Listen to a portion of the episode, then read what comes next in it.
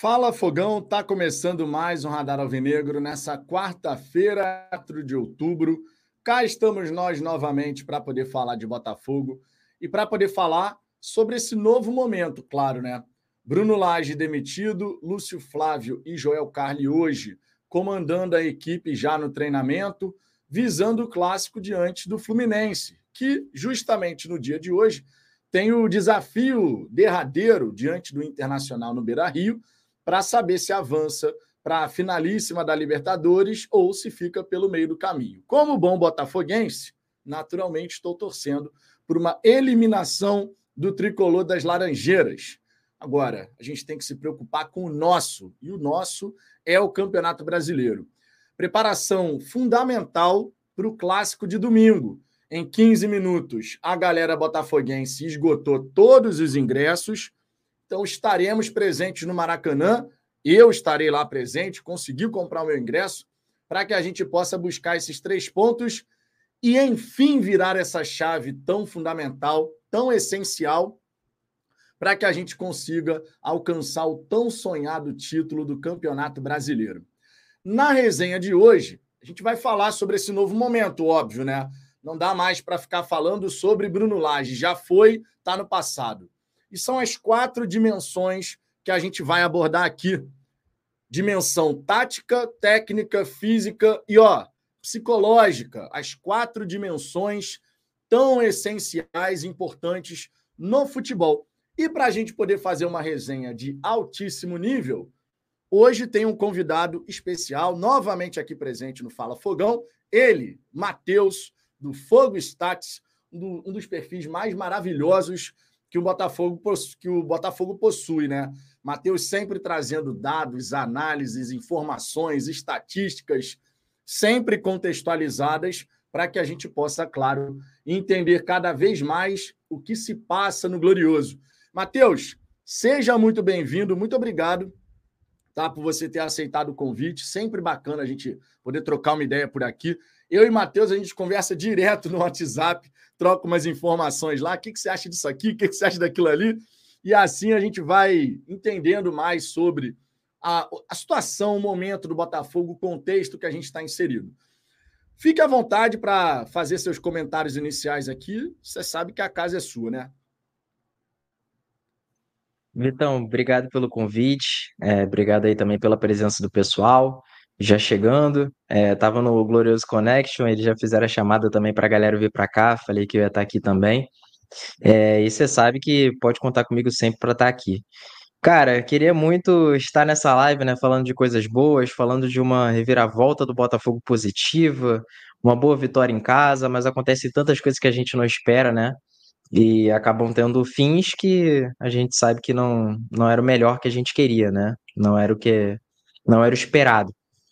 Então, o Botafogo tomou uma decisão difícil, né, que foi a demissão, demissão do Laje, toma outra mais difícil ainda, né, que é colocar o Lúcio Flávio, fazer esse teste, né, com o Lúcio Flávio e Carly como interinos, e ficam várias questões pairando sobre isso, né, em, em, questão de gestão de elenco, questões de escolha também, não só nos 11 iniciais, mas durante as partidas também, né, isso a gente fala durante a live, mas fato é que são 13 finais, né, que a gente precisa ter um aproveitamento, a gente não precisa ter um aproveitamento estratosférico, mas a gente precisa mudar a atitude, né? A atitude do, do, time precisa mudar e principalmente melhorar a questão mental, que eu acho que é o que foi que, o que mais decaiu do Botafogo e o que mais deixava o Botafogo como uma equipe diferente no campeonato, uma equipe que tinha uma solidez mental absurda, sabe?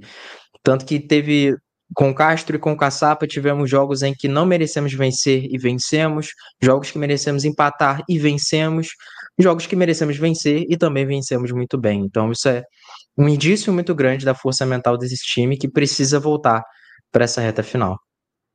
É, o Ricardo, na nossa resenha pós-jogo, ele comentou algo que é realmente imperceptível, né? Ainda mais quando você vai relembrar algumas situações e no jogo contra o Goiás, a galera que estava acompanhando pela TV, né, tem imagens que no estádio a gente não vai ter de imediato, obviamente, né? Que é a questão do brilho do time do Botafogo. Aquela questão da gente ver, por exemplo, o Adrielson afastar uma bola e vibrar, sabe? o, o PR fazer uma defesa e vibrar daquele jeito que ele vibra. A gente viu essa parte psicológica, emocional do Botafogo nesse momento mais recente ter uma queda vertiginosa. E aí tem algumas questões que eu já trouxe aqui e eu quero saber, claro, a sua opinião já já. Vou passar aqui na galera do chat, mas a gente já começa desse jeito aqui, justamente para poder pegar a sua visão a respeito dessa questão. Por duas vezes nessa temporada, depois de um clássico contra o Flamengo, nós tivemos uma queda muito brusca de performance. Lá no Campeonato Carioca, o Botafogo perde para o time C do Flamengo, aquilo ali gera uma repercussão danada, e nos jogos seguintes a gente não consegue desempenhar um bom futebol. E o Botafogo começou bem a temporada, né? Diga-se. Os primeiros seis jogos, o time do Botafogo fazendo jogos interessantes para um começo de temporada, claro, né? Sempre é, resguardada essa questão. Só que depois daquela derrota para o Flamengo, a gente teve realmente uma queda que quase nos levou, inclusive, a cair também na Copa do Brasil. Naquele jogo contra o Sergipe, fomos amplamente dominados pelo Sergipe, mas ainda bem, no apagar das luzes, conseguimos fazer o gol e tal, e avançamos. Agora, mais recentemente, também tivemos uma derrota para o Flamengo. Tá certo que antes a eliminação na Copa Sul-Americana, a galera fez aquela recepção no aeroporto para poder passar uma mensagem de ó, beleza, Sul-Americana ficou para trás, mas temos o Campeonato Brasileiro e vamos focar no Campeonato Brasileiro. Achei super bacana a atitude, muito embora alguns torcedores não tenham concordado. Mas eu acho que era o momento sim de passar uma mensagem como aquela de respaldar, porque a gente tem a corrida do Campeonato Brasileiro que ainda não acabou. Só que pela segunda vez na temporada, você tem um clássico contra o Flamengo, uma derrota acontecendo e uma queda vertiginosa de desempenho, de performance. Aconteceu com o Castro, aconteceu agora com o Bruno Lage. Nesse momento agora, Matheus, existe uma questão também, que eu venho falando sobre isso, que, na minha opinião, pesa bastante. E é em cima dessas questões aqui, especialmente dessa última, que eu quero saber a sua opinião a respeito dessa dimensão mental, que é tão importante no, no mundo do esporte, no mundo de modo geral, na né, nossa vida de modo geral, e que por diversas vezes no futebol é meio que negligenciada como se os jogadores fossem máquinas que têm que executar perfeitamente aquilo que estão treinando e, claro, com muita seriedade no dia a dia. O Botafogo no Campeonato Brasileiro, quando a gente começa a competição, ele é um azarão. Ninguém diz que o Botafogo vai simplesmente brigar pelo título do Campeonato Brasileiro. Ninguém poderia imaginar que na terceira rodada a gente assuma a liderança, que na 25 a gente segue, seguiria na liderança com sete pontos de margem. Isso era inimaginável no começo do campeonato. E na medida que isso foi acontecendo, nós tivemos, claro, a mídia, de modo geral, tirando, claro, a Botafoguense, né, a mídia que cobre o Botafogo, tivemos a mídia, de modo geral, duvidando da capacidade dos nossos atletas, duvidando da capacidade do time do Botafogo de se manter no topo. E, uma vez após a outra, nós fomos superando os desafios. Só que em dado momento, até pelo mérito que a gente alcançou, essa chave virou de azarão a favorito máximo. E muitos desses jogadores ainda não estão habituados a se colocarem nessa condição. Quando a gente pega uma sequência de derrotas, troca de comando forçada, mais o Botafogo passar de ser azarão a favorito máximo, eu entendo que a dimensão mental deu uma caída. E isso, por consequência, acabou se refletindo na performance da equipe. Jogadores que vinham jogando pra caramba, que de repente murcharam, que de repente sentiram de repente o, o peso de um segundo turno começando e aquela coisa de ó, agora vocês têm a obrigação de conseguir. Agora o título já é de vocês, conforme passou a ser falado também pela mídia tradicional. Quero saber a sua visão sobre isso, Matheus. Derrota na Sul-Americana, derrota no Clássico, pressão por ser agora o grande favorito, troca de comando técnico, como fica o mental dos atletas para poder lidar com tudo isso? Então, é, cara, é extremamente pertinente a sua pergunta, né? Até porque faz todo sentido, porque o Botafogo, quando começa o Campeonato Brasileiro, ele tem um objetivo que ele não necessariamente precisa cumprir, né? Que é ser campeão brasileiro. Na verdade, ninguém imagina. Só que você tem um time que está muito unido para responder a críticas né, para responder a provocações, a xingamentos, a ofensas. Isso tanto na mentalidade não só do elenco, mas também do treinador. do treinador. E isso se unindo, a gente viu o que aconteceu no primeiro turno. Só que quando muda essa chave, né, o que acontece? Você precisa confirmar. Você precisa confirmar aquilo que você mostrou. Isso já é diferente, né? Eles já não duvidam tanto assim da sua capacidade. Eles, na verdade, querem que você confirme, né, isso, e que você mostre que é capaz de, de, de, de fato conseguir essa, essa confirmação, né? Eu acho que essa é a dificuldade, porque o Botafogo tem muitos jogadores experientes mas também não é repleto de jogadores campeões, assim, sabe? No máximo você tem Tietê, no máximo acho que o Gabriel Pires também tem título na carreira, Tiquinho, mas Vitor Cuesta nunca foi campeão de nada determinante. Diego Costa, mas Marçal nunca foi campeão de nada determinante, Adrielson nunca foi, Di Plácido é um jogador que sempre foi jogador de time mediano ou pequeno da Argentina, sabe? O, o contexto dele era Lanús, o contexto do, do, Marlon Freitas era Atlético Goianiense, sabe? É, o Eduardo é um jogador muito experiente, mas em questão de títulos em, em lugares importantes ele também não tem.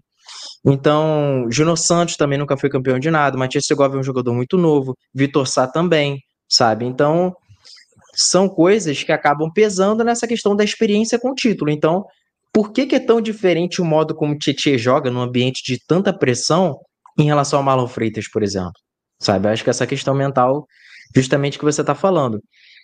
E, assim, se os jogadores chegaram à conclusão de que não ter o Laje e ter um técnico que eles têm mais afinidade, né, que é o caso do Lúcio Flávio, seja importante para eles voltarem a ter aquela mentalidade, né, de antes, aquela solidez, para mim tudo bem. Esse elenco já me mostrou que é capaz de alcançar voos enormes, sabe? A solidez que o time demonstrou em adversidade. Então, eu confio no elenco. E eu acho que a dificuldade também para o Bruno Lage foi a questão mental também, porque a gente sempre fala do técnico na questão tática. Mas o técnico também tem o psicológico. Uhum. E o Lage, eu acho que ele teve muita dificuldade nessa dimensão psicológica. Acho que ele muitas vezes entrou em dúvida com as próprias escolhas dele. Por exemplo, testou o Tietchan como meia pela direita. Cara, se você achou aquilo positivo, se você achou que aquilo ali vale a pena, eu não duvido que ele tenha treinado para jogos no brasileiro com o Tietchan por ali. Cara, testa, seja convicto, faça. Só que aí ele não faz. Aí o Tietchan vira lateral direito, aí ele testa o JP num clássico, aí o de Plácido entra em um jogo, aí é Júnior Santos e Matias Segovia variando o tempo inteiro, é Vitor Sá pelo lado direito, Luiz Henrique e o Vitor Sá ele também não consegue decidir. Então, por mais que o desempenho, a performance dos jogadores esteja oscilando, também é importante tomar escolhas para que eles mesmos consigam recuperar confiança né, a partir disso. Então, quando você muda o tempo inteiro, isso atrapalha também. Como é que eu vou esperar que o Júnior Santos consiga voltar a ter confiança quando ele entra como titular no jogo, vai mal. Aí ele entra como substituto, vai bem. Aí no outro jogo ele vai como titular e vai mal. Cara, sabe, é, é questão de dar, dar mais oportunidade para os jogadores mesmo. Pô, o Matias Segovia, ele foi bem contra o Bahia, não foi bem contra o Flamengo. Por que, que nos outros jogos também não dá para testar o Matias Segovia como titular? Eu acho que é plenamente possível. Eu achei que o Matias Segovia podia ser titular contra o Goiás, por exemplo. Eu achei que a gente podia, no primeiro tempo, ter jogado de maneira mais associativa. Pô, você tem o Tietê sendo associativo pelo lado direito. A gente vê que quando o Matias Segovia entra no segundo tempo, a dinâmica muda pelo lado direito do Botafogo. O Botafogo passa a atacar de uma maneira muito mais fluida. Por que não testar?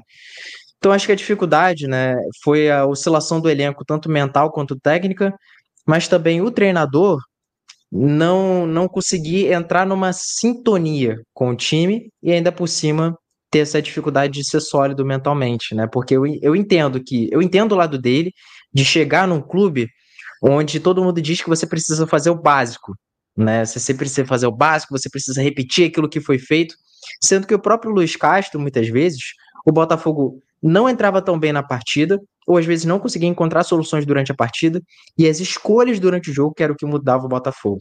Né? A mudança de comportamento que mudava o Botafogo. Então, sabe, não é só não é, não é uma receita de bolo, né? E eu acho que o Laje ele ficou muito incomodado com isso, transpareceu isso, e eu acho que cada vez mais ele foi tendo dificuldades, né? E o estopim, a gente sabe qual foi, né? A questão do Tiquinho. Que foi uma cagada completa, diga-se de passagem, né?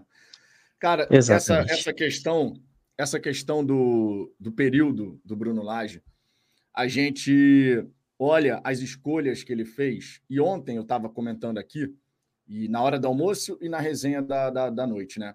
Eu estava comentando aqui o seguinte: nesse período todo, para ser justo, ele teve momentos em que alterações foram realizadas de forma forçada, porque teve uma suspensão, porque teve uma lesão, alguma coisa assim, e outras em que ele escolheu fazer a alteração. Foi uma opção dele. E, de modo geral, em todas as vezes que o Laje escolheu mudar, não foi forçado a isso, deu ruim. De modo, for... de modo geral, quando ele escolheu fazer algo, deu ruim. E aí você agora trouxe um outro elemento, que é a convicção, que era algo que eu falava aqui também. Independente de qualquer coisa, o que eu espero é que o Bruno Lage tenha convicção nas escolhas que ele está fazendo. Ele acredita naquilo? Ele realmente acredita que aquilo que ele está visualizando tem como funcionar? Então você tem a convicção na escolha que você está fazendo. Esse lado emocional é importante a gente abordar e a gente já já vai falar sobre parte tática, técnica, física, que é o que menos nos preocupa, sinceramente, né? Parte física do time está muito bem e tem muito mérito da, da galera que, que trabalhou antes no Botafogo, né? O Betinho, por exemplo, tem muito mérito nessa história. A outra comissão técnica, né? Só que quando a gente fala de, desse, desse lado mental agora, de, dessa parte psicológica, esse vai ser um novo momento para o time do Botafogo. Laje para trás, a gente tem um novo momento. Lúcio Flávio, Joel Carli, jogadores quiseram essa troca, jogadores se posicionaram a favor dessa troca. E aí existe um ponto importante nessa parte mental, que é também o que vem da arquibancada, que a gente não pode simplesmente deixar de comentar. Nós tivemos duas situações envolvendo o Lúcio Flávio nessa temporada. Quando o Castro decidiu sair, e a galera viu, meu Deus, Lúcio Flávio vai assumir o Botafogo. A reação, de modo geral, foi essa. Não sejamos hipócritas de falar que não. Existiu uma preocupação geral, a galera estava preocupada, aí o Botafogo anuncia rapidamente o Cláudio Caçapa, e isso dá uma aliviada na galera, que a esperança, naquela ocasião, ressurgiu de uma decepção pela saída do Castro, da maneira como foi, pela preocupação com o Lúcio Flávio assumindo naquela ocasião e a chegada do Caçapa com todo mundo. É isso aí, pô, aí não sei o quê. Teve isso. Agora, contudo, como a galera estava de saco cheio do Bruno Lage, o mesmo Lúcio Flávio é visto com outros olhos. E aí tem um ponto que eu quero abordar aqui com vocês, que é o seguinte: o Lúcio Flávio, ele não é mero fantoche, tá? Tem torcedor achando que o elenco vai se autogerenciar, o elenco vai voltar a jogar o que jogava, assim, ó, no estalar de dedo. Não é assim que futebol funciona. O Lúcio Flávio, assim como o Carly, que e o Carly vai estar na sua primeira experiência à frente ali de uma equipe, mesmo que seja o auxiliar né, do Lúcio Flávio, mas está junto, né? É uma dupla ali, vamos falar a verdade. É uma dupla. Os dois vão ter que ter grande capacidade de lidar com a pressão também, de realizar treinamentos com grande qualidade e de fazer esse time do Botafogo compreender as ideias que eles querem passar. Porque muita gente fala, o Lúcio Flávio vai voltar, a, vai voltar para o padrão do Castro, mas o Lúcio Flávio não acompanhou o trabalho do Castro. O Lúcio Flávio não estava no dia a dia do Castro. Era até proibido, diga-se. Essa atmosfera que se cria para o Lúcio Flávio e o Carly de grande pressão, de grande responsabilidade, e também em cima dos jogadores, já que eles foram os responsáveis, no fim das contas, pela ruptura, o posicionamento deles leva à ruptura, é fundamental que a gente veja esse, esse, essa sinergia que acontece espontaneamente nesse momento entre comissão técnica e jogadores, que a gente consiga transportar isso para dentro do campo de jogo. Porque para o lado mental melhorar, não basta a saída do Laje. A gente tem que voltar a vencer. Vitória traz paz para você trabalhar com tranquilidade. Então, a gente já no clássico contra o Fluminense, a expectativa criada para esse clássico, que estava em baixa por parte de boa parte da torcida por conta do Laje, a expectativa agora volta aqui para cima. É só você ver aqui no chat, por exemplo. Agora sim, seremos, não sei o quê. Voltou.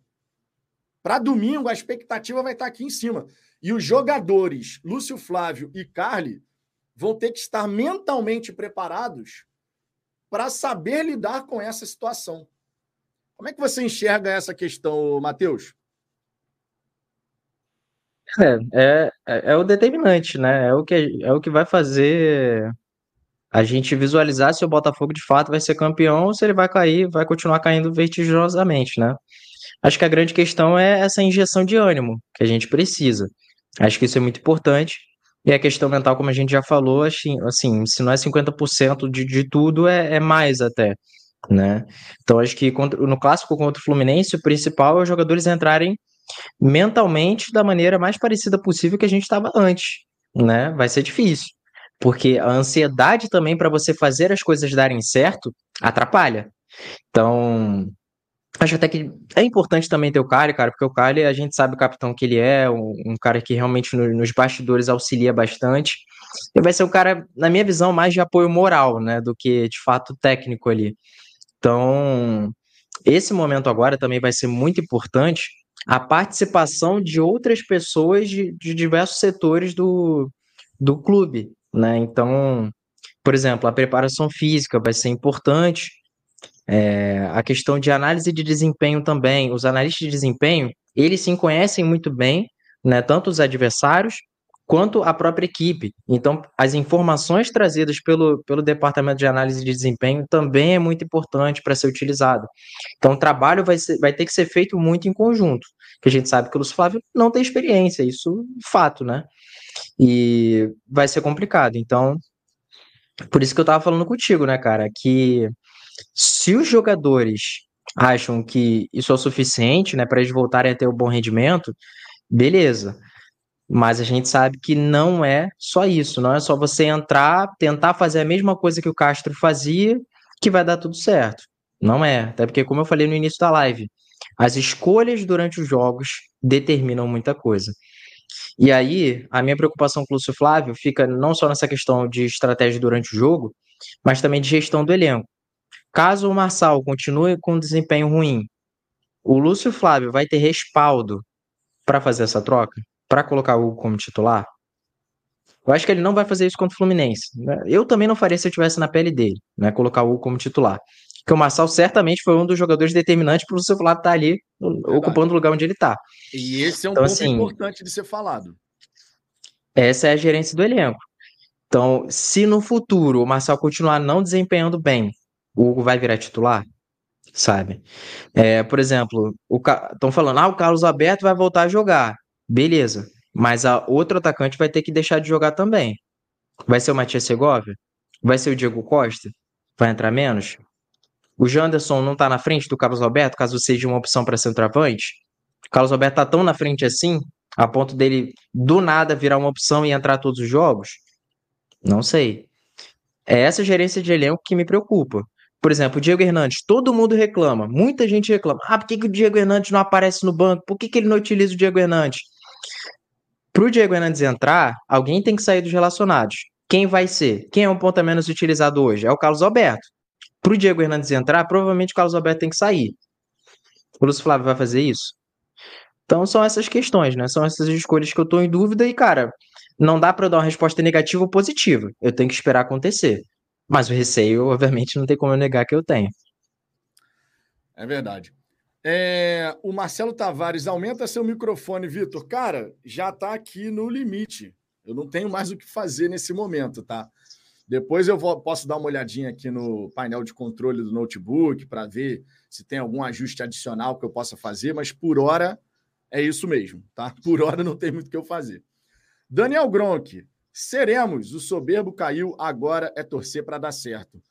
É torcer para dar certo, com toda certeza. E além de torcer para dar certo, a torcida também vai ter um papel muito importante nessa brincadeira, tá? Porque não dá, por exemplo, para no caso, bate na madeira, né? Mas para no caso da gente ter de repente dois resultados seguidos ruins e a galera já entrar no desespero dizendo que com o Lúcio Flávio não dá, que não sei o quê. Agora é hora da gente ter paciência, foi o que eu falei ontem. É hora da gente ter paciência. Se fizer alguma escolha equivocada, claro, críticas podem e devem ser feitas. A gente tem que apoiar e torcer, sempre mantendo o senso crítico, que é algo que a gente sempre repete aqui, porque não dá para simplesmente você fechar os olhos e sair elogiando. Não dá, né? Não é assim que funciona. Da mesma maneira, vai precisar que a torcida também dê esse respaldo. Ah, teve um jogo que não foi tão bem assim. Irmão, calma, respira, para a gente poder seguir. A missão é muito clara. São 13 jogos para a gente alcançar o título do Campeonato Brasileiro. Para alcançar o título do Campeonato Brasileiro, de repente, sete vitórias e dois empates bastam. De repente, sete vitórias e dois empates bastam. Mas isso não significa dizer que nesse período a gente não pode ter uma partida que a gente não vai conseguir. Pode acontecer, óbvio. São três resultados possíveis no fim das contas, né? Então, esse lado psicológico, quando a gente fala dessa dimensão mental, não é só lá dentro. Não é só lá dentro, não é só a comissão técnica, não é só os jogadores, é o torcedor também. Porque a pressão vai aumentar, o que é natural. A gente está chegando numa reta final de Campeonato Brasileiro. E nessa pressão vai conter também muita ansiedade por parte de alguns atletas menos experientes e também por parte do torcedor. O que é natural. São 28 anos aguardando esse momento tão importante, né? Vamos dar aquela passada aqui na galera do chat. Já já a gente vai continuar falando sobre outras questões. Temos aqui o Fernando Santos. Agora é a hora dos jogadores. A pressão vai ser como nunca vista no Botafogo. Domingo vai ser um jogo emblemático. E qual é a sua expectativa, Matheus, para o jogo de, de domingo? Eu acredito, já que a gente está falando desse lado mental, eu acredito que dependendo do resultado do Fluminense, a gente pode dar uma igualada nesse quesito para domingo. Agora, se o Fluminense classificar para a final da Libertadores, os caras vêm com uma moral gigantesca, com a, a atmosfera do Maracanã também contagiada, né? Por conta disso, claro. O que, que você espera para domingo? Cara, então, é, eu tô muito atento a esse jogo, né, contra o Internacional, é, porque o mental pode ser aqui ou aqui, sabe, para o Fluminense. Até questão da torcida, cara se o Fluminense se classifica, a torcida deles, tipo, vai começar o jogo na, na loucura, né? Vai apoiar bastante. A gente sabe que se eles forem eliminados, vai ficar aquela torcida xoxa, né? E o time absorve isso. No, no futebol brasileiro, o time absorve muito ah, como a torcida se comporta. Então, cara, eu torcer para eles serem eliminados, né? Eu acho que, mesmo se o Botafogo não fosse líder do campeonato, eu estaria torcendo por isso. Com certeza. É... Mas, assim, eu acho que a, a grande questão é mental mesmo, cara. Mas pensando na parte tática, é, a galera vai me chamar de pessimista, né, cara? Mas eu tô também muito preocupado, cara, porque é um time que tem áreas, que tem Keno, que tem John Kennedy, que tem Germancano, que tem Ganso. É muito difícil de marcar. A gente jogando no Newton Santos foi muito bom, muito bom. Mas era um momento também que a gente estava muito em alta e o Fluminense naquele período de oscilação. O Fluminense já passou um pouco desse período de oscilação, se reencontrou, está se reencontrando nos trilhos novamente. Qual atitude o Botafogo vai tomar nesse jogo? Vai tentar marcar alto, como foi lá no Newton Santos e deu certo? Vai tentar jogar no bloco mais, mais médio, né? Como foi lá no Campeonato Carioca? Essa decisão que eu tô, que tô curioso para ver também. Mas assim, eu espero um jogo muito, muito obrigado, né? Muito intenso. Acho que os jogadores do, do Botafogo, independentemente da tática que a gente utilize, eles vão, eu espero, né, um desempenho melhor, principalmente porque eu acho que o mental vai estar tá um pouco melhor em relação ao jogo como foi contra o Goiás, por exemplo. E o Tiquinho Soares, a moral que ele vai chegar para esse jogo é absurda. E o Tiquinho Soares é um cara que puxa o mental do time junto com ele. Ele é uma referência. Ele é referência tática, técnica, psicológica, física, ele é tudo, cara. E o time pode estar em oscilação mental, mas o Tiquinho, depois de sair do banco, fazer um gol, o tapa que ele deu na tatuagem depois de fazer o gol, aquilo mostra que o cara tá mordido. E ele, obviamente, sabe disso, né? Então, eu acho que para essa partida ele vai puxar bastante. Eu espero um jogo difícil, mas, claro, dá muito pra gente vencer esse jogo. Até porque o Fluminense é uma equipe que também gera os seus espaços e espaços bem perigosos. E ó, vou te falar, você trouxe essa questão de como o Botafogo é, vai entrar, se é um bloco alto, bloco médio. Eu acho que a gente vai entrar num bloco médio para baixo. Eu não vejo o Lúcio Flávio colocando o time do Botafogo para jogar num bloco médio para alto. Vai ser médio para baixo. E aí tem uma questão que gera, claro, preocupação. Uma das coisas que a gente fez muito bem, seja no Carioca contra o Fluminense, seja no Brasileiro, é, no Newton Santos, né? Contra o Fluminense no Carioca foi no Maracanã, vale lembrar. Se teve uma coisa que a gente fez muito bem foi conseguir neutralizar a tentativa de superioridade numérica que o Fluminense tende a buscar. O Fluminense gosta de aglomerar jogadores num quadrante para criar aquela superioridade e dessa maneira encontrar os espaços, seja através dessas tabelas rápidas, mesmo quadrante, seja invertendo, encontrando, por exemplo, um jogador mais com mais espaço e numa num confronto um contra um no lado oposto. Eu não vejo o Lúcio Flávio colocando o time para marcar em cima. Eu acredito que ele vai dar esse espaço para o Fluminense avançar. Só que quando o Fluminense entrar no campo do Botafogo, os espaços têm que desaparecer. Porque se deixar uma coisa que fez o Botafogo ganhar no Carioca e no Brasileiro é que a gente não deixou essa bola chegar com qualidade para o Cano. A gente não deixou. O Cano não teve vida fácil no Carioca e no Brasileiro contra o Botafogo. No Carioca ele até teve uma oportunidade de finalização, finalizou para fora e tal. Mas esse é o tipo de centroavante que você não pode deixar nem o cara receber de costas, irmão. Porque o Cano de costas ele dá uma chicotada contra o Internacional e faz o gol escanteio pro, pro e só, só para botar um adendo nisso que você falou, no Carioca, é porque eu não lembro o dado exato agora, mas se eu não me engano, quando o Botafogo pegou o Fluminense no, no Carioca, o Cano, ele atingiu o menor índice de toques dentro da grande área adversária no Campeonato Carioca. Foi justamente contra o Botafogo. Então, isso que você está falando é, assim, muito verdade, fundamental. Então, eu estou curioso para ver isso, mas eu imagino que o plano de jogo do Lúcio Flávio vai ser deixar o Fluminense ficar mais com a bola, né? O Botafogo vai ter pouca posse de bola, o que, sinceramente, não é o grande X da questão. A gente cansa de ver jogos aí que um time sem posse de bola ganha. Só que aí entra um outro aspecto: letalidade do nosso ataque. Se você vai jogar sem a bola, você vai buscar dar as espetadas. Nas espetadas, o Botafogo precisa ser letal. A presença do Tiquinho nesse aspecto, conforme você bem trouxe, pelo lado psicológico da coisa, traz um elemento que gera confiança na equipe como um todo. Afinal de contas, é o Tiquinho, melhor jogador do Campeonato Brasileiro. O homem está do nosso lado. Vai ser um duelo interessante. Vai ser um duelo interessante. Agora, claro, vou torcer para o Fluminense ser eliminado hoje na Libertadores, porque, obviamente, isso vai gerar um peso para o jogo do fim de semana. Não tem como falar que não. Você está na boca do gol de uma final de Libertadores, você fica pelo meio do caminho, a torcida vai para o estádio, mas sabe aquela coisa de que vai para o estádio, mas com aquele, aquela, aquele do, aquela dor no coração?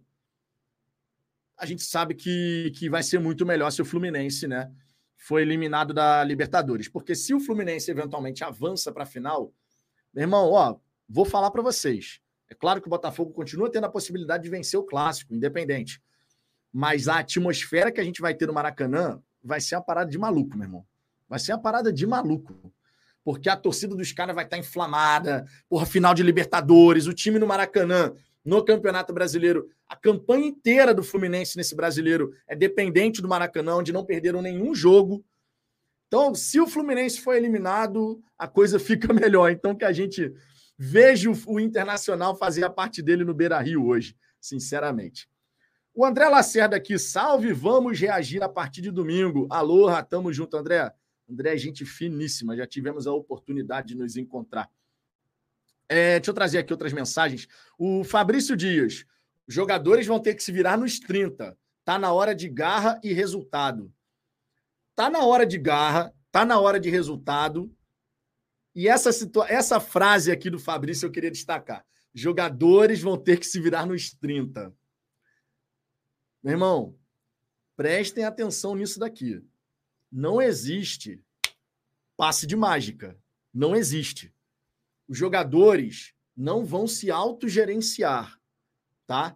O Lúcio Flávio não vai estar tá lá de fantoche. Ele não vai estar tá lá só para distribuir camisa. Por isso que quando eu vejo muito torcedor simplesmente dizendo, e aqui tem o nosso meu glorioso amigo aqui, Marcos Túlio, ó, se o Lúcio Flávio aplicar o estilo do Castro, voltaremos a ter um estilo de jogo que se adapta ao adversário. O ponto mais importante nessa brincadeira, e eu estava conversando sobre o Matheus sobre isso, é que é o seguinte: como não existe passe de mágica no futebol, futebol é treinamento e repetição. Treinamento e repetição. Para você aplicar um dado plano de jogo, você precisa praticar aquilo ao longo da semana. Você precisa coordenar movimentos, implementar dinâmicas.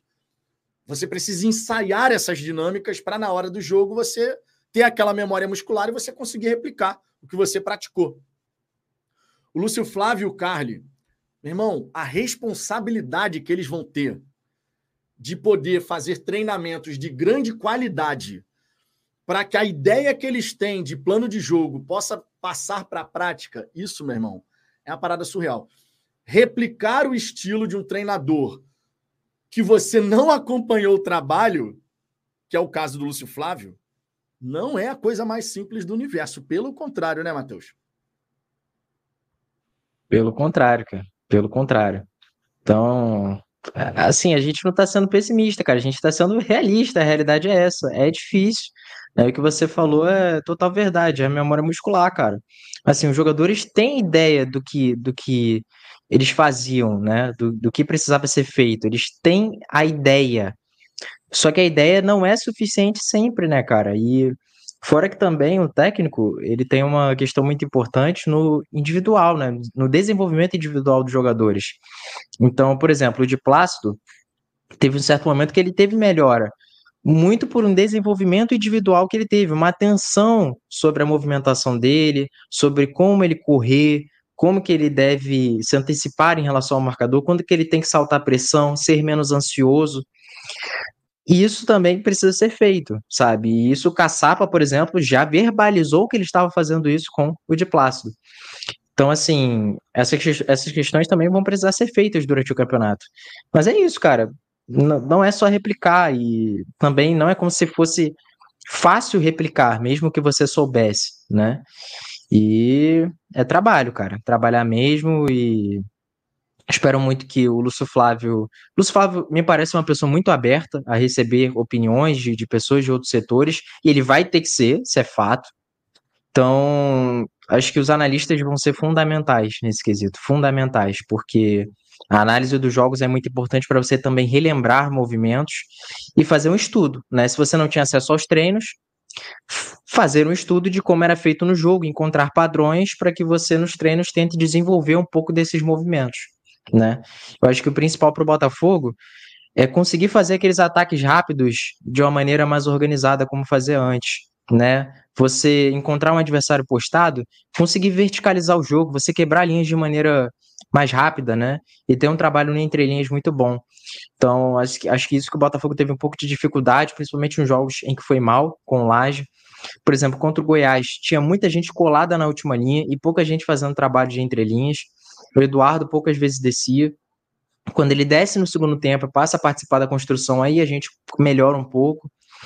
E essa sinergia Eduardo e Tiquinho, ela voltando, acho que vai ser também muito importante, porque são jogadores que dificultam qualquer defesa no Brasil. O Tiquinho, ora você está tentando fazer o pivô com ele no centro, tentando defender o pivô dele no centro, ora ele está lá, lá no lado direito, recebendo passo longo.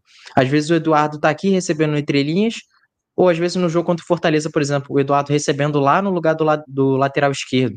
E o lateral esquerdo avançado, né? Como se fosse um ponta, e o ponta por dentro, né? Essa troca de posição. Então, acho que isso é muito importante, né? Ter esse entendimento. E eu só queria responder um comentário em relação ao que eu tinha falado dos relacionados, né? Do, do B. O B Santana, que ele comentou: o JP pode sair da relação. O Gino Santos merece banco. O próprio Segovia não vem jogando bem. Gabriel Pires, Lucas Fernandes. É difícil tirar quem da relação, Matheus? B, eu tô falando dos relacionados, não do time titular. Os relacionados, alguém necessariamente precisa sair para o Diego Hernandes entrar, por exemplo, como eu estava falando. Para o Bastos entrar, alguém teve que sair. Tudo bem, você tira o JP, mas você também perde um lateral direito, sabe? Então, são, são as escolhas que ele vai fazer. O Bastos é visto como jogador que de fato pode jogar como lateral, estando há tanto tempo sem jogar? Não sei, sabe? Então, às vezes o Bastos é realmente visto só como zagueiro, o Sampaio também, outro zagueiro. E aí você tira o JP, você não tem um lateral direito para entrar no lugar do de Plácido, que provavelmente vai voltar a ser o titular do time. Sabe? Então, eu acho que essa questão de relacionados aí também é bastante importante. Mas, enfim, acho no que. No fim das contas, é gestão de grupo, Matheus. É gestão de é, grupo. acho que. Porque olha só, você.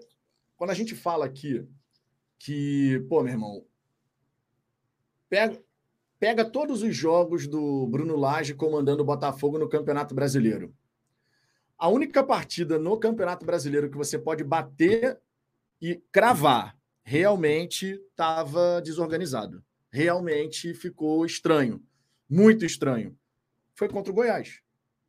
Contra o Goiás, em dado momento do jogo, estava cada jogador fazendo uma coisa. O meio de campo estava um buraco, até pela mudança que o, o Laje fez. Ficou estranho pra cacete. Nos outros jogos, você manteve um desenho.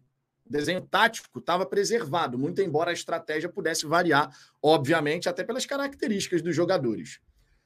Quando você fala agora sobre o Lúcio Flávio à frente da equipe, eu imagino que o Lúcio Flávio ele vai buscar dar alguma liberdade para os jogadores poderem também apresentar as suas visões, justamente porque os jogadores quiseram essa troca e não faz sentido você se fechar para isso. Você simplesmente, ah, agora eu sou o bonzão, agora eu estou assumindo, eu vou fazer o que eu quiser. Porque aí realmente não vai dar, não vai dar certo, claro, né? Quando a gente tem o Tiquinho, por exemplo, podendo voltar a fazer movimentos que ele gosta de fazer, e que o, o Laje comentou que não gostava que o Tiquinho voltasse tanto, lembrando que nós, torcedores, em algumas ocasiões, reclamamos também. Tiquinho se afasta muito da área.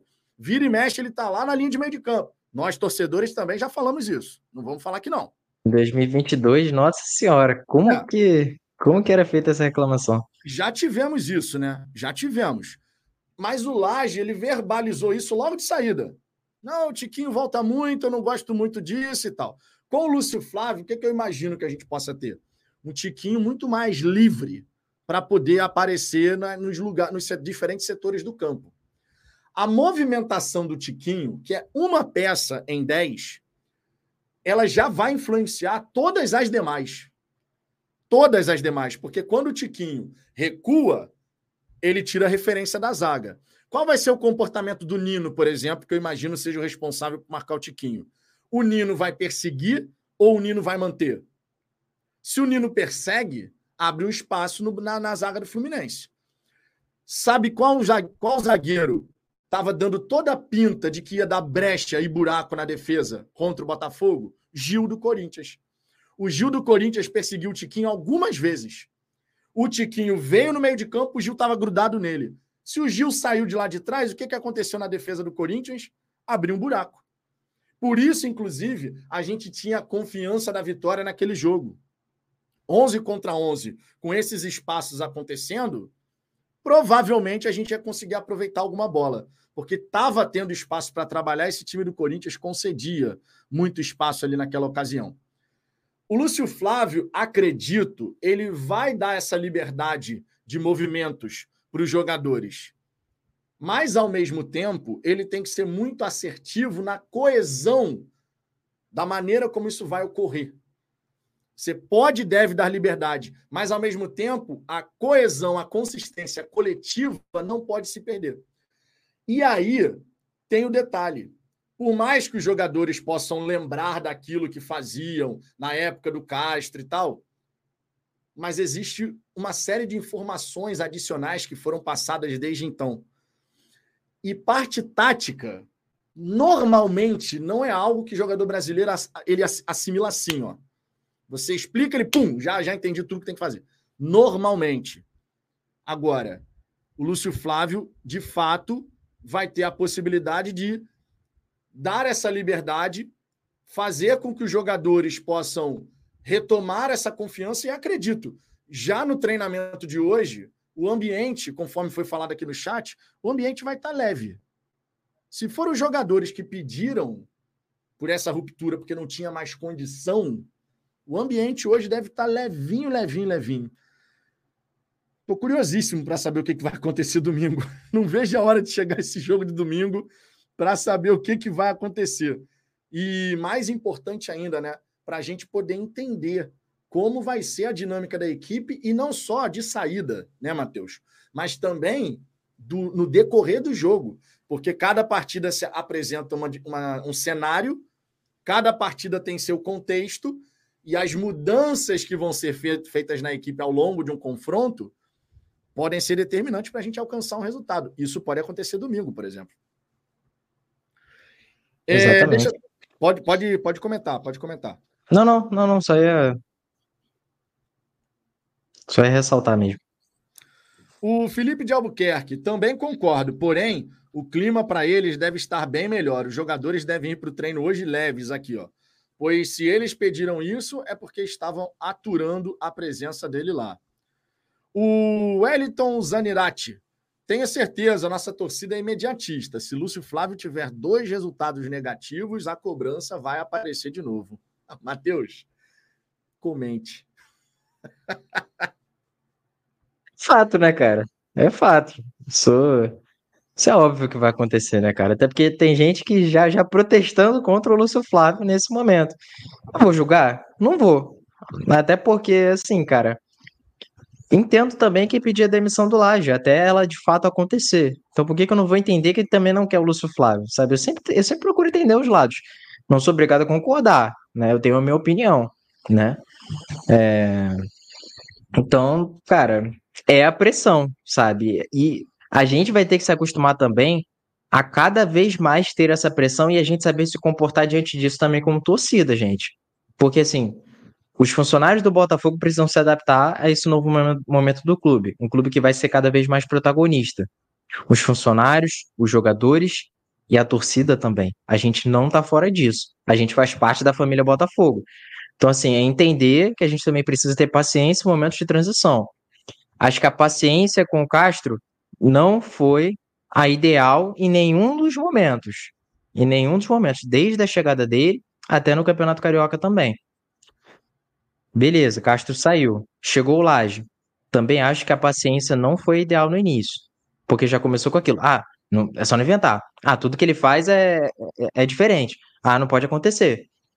Também para mim não foi ideal. Por mais que ele tenha saído e por motivos ok, sabe? Ele, eu, eu concordo com a demissão dele. Eu acho que se os, se os jogadores não viam mais clima e a, a gestão dele, para mim, também não foi positiva de elenco, cara, um cara que não sabe, não tá conseguindo gerir o elenco e não é visto como referência pelo time, não tem para que manter um cara desse na comissão, sabe? Laje continua sendo técnico competente, desejo sucesso a ele, mas, sabe, o match não ocorreu. Até porque na coletiva dele eu já achei que a forma como ele veio, eu falei até isso durante uma época, mas depois eu achei que eu tava meio, meio doido, né, com isso. Parecia que o ar como ele veio era como se ele estivesse fazendo um pouco de favor ao, ao, ao, Botafogo. Acho que o Textor, nas falas dele, eu senti um pouco disso, sabe? Como se ele estivesse falando, ah, convenci o Laje a vir para cá para ir até o final do ano e a gente não sabe o que vai acontecer depois, mas ele veio para ajudar a gente a ser campeão. Sabe, eu senti como se ele realmente não, não fosse uma pessoa que chegou, sabe, para fazer parte realmente do projeto, é, visualizou aquilo como algo que ele ficou sedento para que desse certo, sabe? Então, eu acho que foi um dos motivos para que esse match não ocorresse. Mas é isso, cara, a gente precisa ter paciência, né? E o Lúcio Flávio vai precisar ter essa paciência, até porque foi a escolha que eles tomaram, né? Então.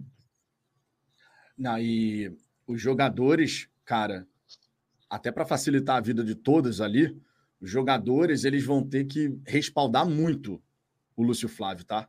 Respaldar muito, porque, irmão, tá todo mundo no mesmo barco. Tá todo mundo no mesmo barco. A responsabilidade dos jogadores para ser, para botar o Botafogo como campeão brasileiro, se ela já era alta nesse momento, com a liderança desde a terceira rodada, depois dessa atitude de pedir a ruptura, irmão, a responsabilidade foi lá para cima, na estratosfera. É bom também o fato da gente ver os jogadores incomodados com o ocorrido, porque isso, conforme até o Ricardo disse ontem aqui na nossa resenha, isso demonstra comprometimento com o resultado final a ser alcançado. Os caras deviam estar sentindo, irmão, não vai rolar. Não vai rolar. E, sinceramente, né? a gente ontem falou aqui, o Bruno Lage cavou a própria cova com uma atitude, porra, totalmente sem noção de colocar o, o de tirar o Tiquinho na preleção assim, sem, tipo, treinou a semana inteira numa preleção, tu avisa, ó, o Tiquinho é banco, tá? Irmão, isso é uma bomba que tu joga no meio do grupo assim, ó. Que ninguém imaginava aquilo. Ninguém imaginava faltou uma capacidade absurda de gestão de elenco, de saber lidar com a, as próprias ideias, as próprias convicções em relação àquilo que ele quer executar. Se o, eu até falei, Matheus, o seguinte: se o Tiquinho estivesse, por exemplo, jogando cinco, seis, sete jogos e caraca, meu irmão, o Tiquinho, uma água total, não está conseguindo fazer nada. A própria torcida ia chegar e falar: pô, cara, eu amo o Tiquinho, mas realmente ele está jogando nada. Aí a torcida fica mais propensa a entender. Agora, tu, tu pede o apoio da torcida. A torcida vai ao treino aberto, 7.500 torcedores ou mais. Todo mundo assim, por Newton Santos, Tiquinho agora, ó, firme e forte 100%, vitória certa. Escalação, Tiquinho no banco. Putz, que meu irmão. Sabe aquela coisa assim de como estragar o clima na arquibancada antes da bola rolar? Irmão, o, o Laje escreveu um livro. O Laje escreveu uma, diz que ele pode escrever uma dissertação sobre essa porra. Porque quando ele faz isso, o clima no estádio, a galera ficou incrédula. A galera falou assim: que que é isso, irmão? A galera então... ficou incrédula. E a reação não podia ser diferente. A galera foi, cara, de verdade, a galera vai para ver o Botafogo. Mas quando tem um cara tão importante como é o Tiquinho, é inegável que a galera vai para ver também o Tiquinho. A galera vai com o prazer de ver Tiquinho Soares jogar. Aí o cara faz uma dessa, irmão. É, é inacreditável, né? É inacreditável. É porque, cara, você imagina, por exemplo, um, um, outro contexto. Vou usar, vou usar o rival, o rival de vermelho e preto. Você tem uma Rascaíta que tá um pouco sem ritmo, mas tá bem fisicamente para começar como titular. Você tem um jogo que você precisa ganhar muito. Você sabe que o cara é determinante. Aí você você tem outro meia que é muito bom, o meia que tem renome, mas é o Arrascaeta.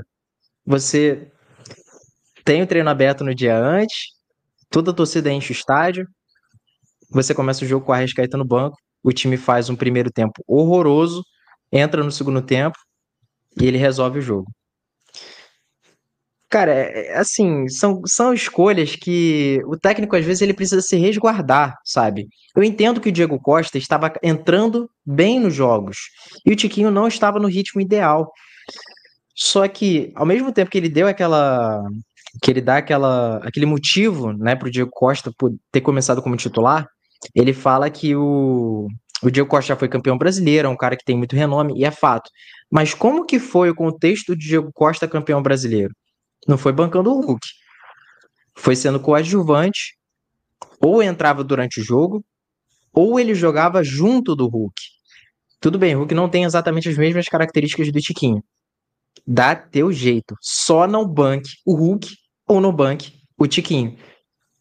E foi isso que ele fez, cara. Então, assim, não realmente não, não, tem, não tem como defender, não tem para que defender. E é uma escolha, cara, que mesmo se o Botafogo tivesse ido bem nesse jogo, dentro do grupo aquilo ali ia pesar. Em algum jogo aquilo ali ia pesar, sabe? O Tiquinho mesmo não ia ficar satisfeito com isso. Então, cara, faltou ele entender realmente quem era o protagonista ali. Né? O protagonista era o Tiquinho e a sinergia dele com a torcida. Enfim, cara, ele acendeu uma bomba, colocou na própria mão e entrou no meio do grupo e falou: Ó, fiquem comigo que essa bomba vai estourar. Porra, Enfim, a analogia cara, é uma perfeita, decisão... irmão. A analogia foi perfeita, sinceramente.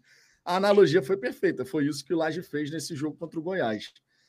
O Fábio Assis, Vitão, quem te viu, quem te vê, hein? Tô abismado, até voltei pro canal. Fábio, sinceramente, existe uma coisa que o Matheus sofre lá no Twitter e no Twitter é ainda mais difícil, porque no Twitter são palavras. Aqui a gente está falando. Aqui eu estou podendo me comunicar verbalmente. Lá é através da escrita. E o Matheus sofre muito com isso lá no Twitter.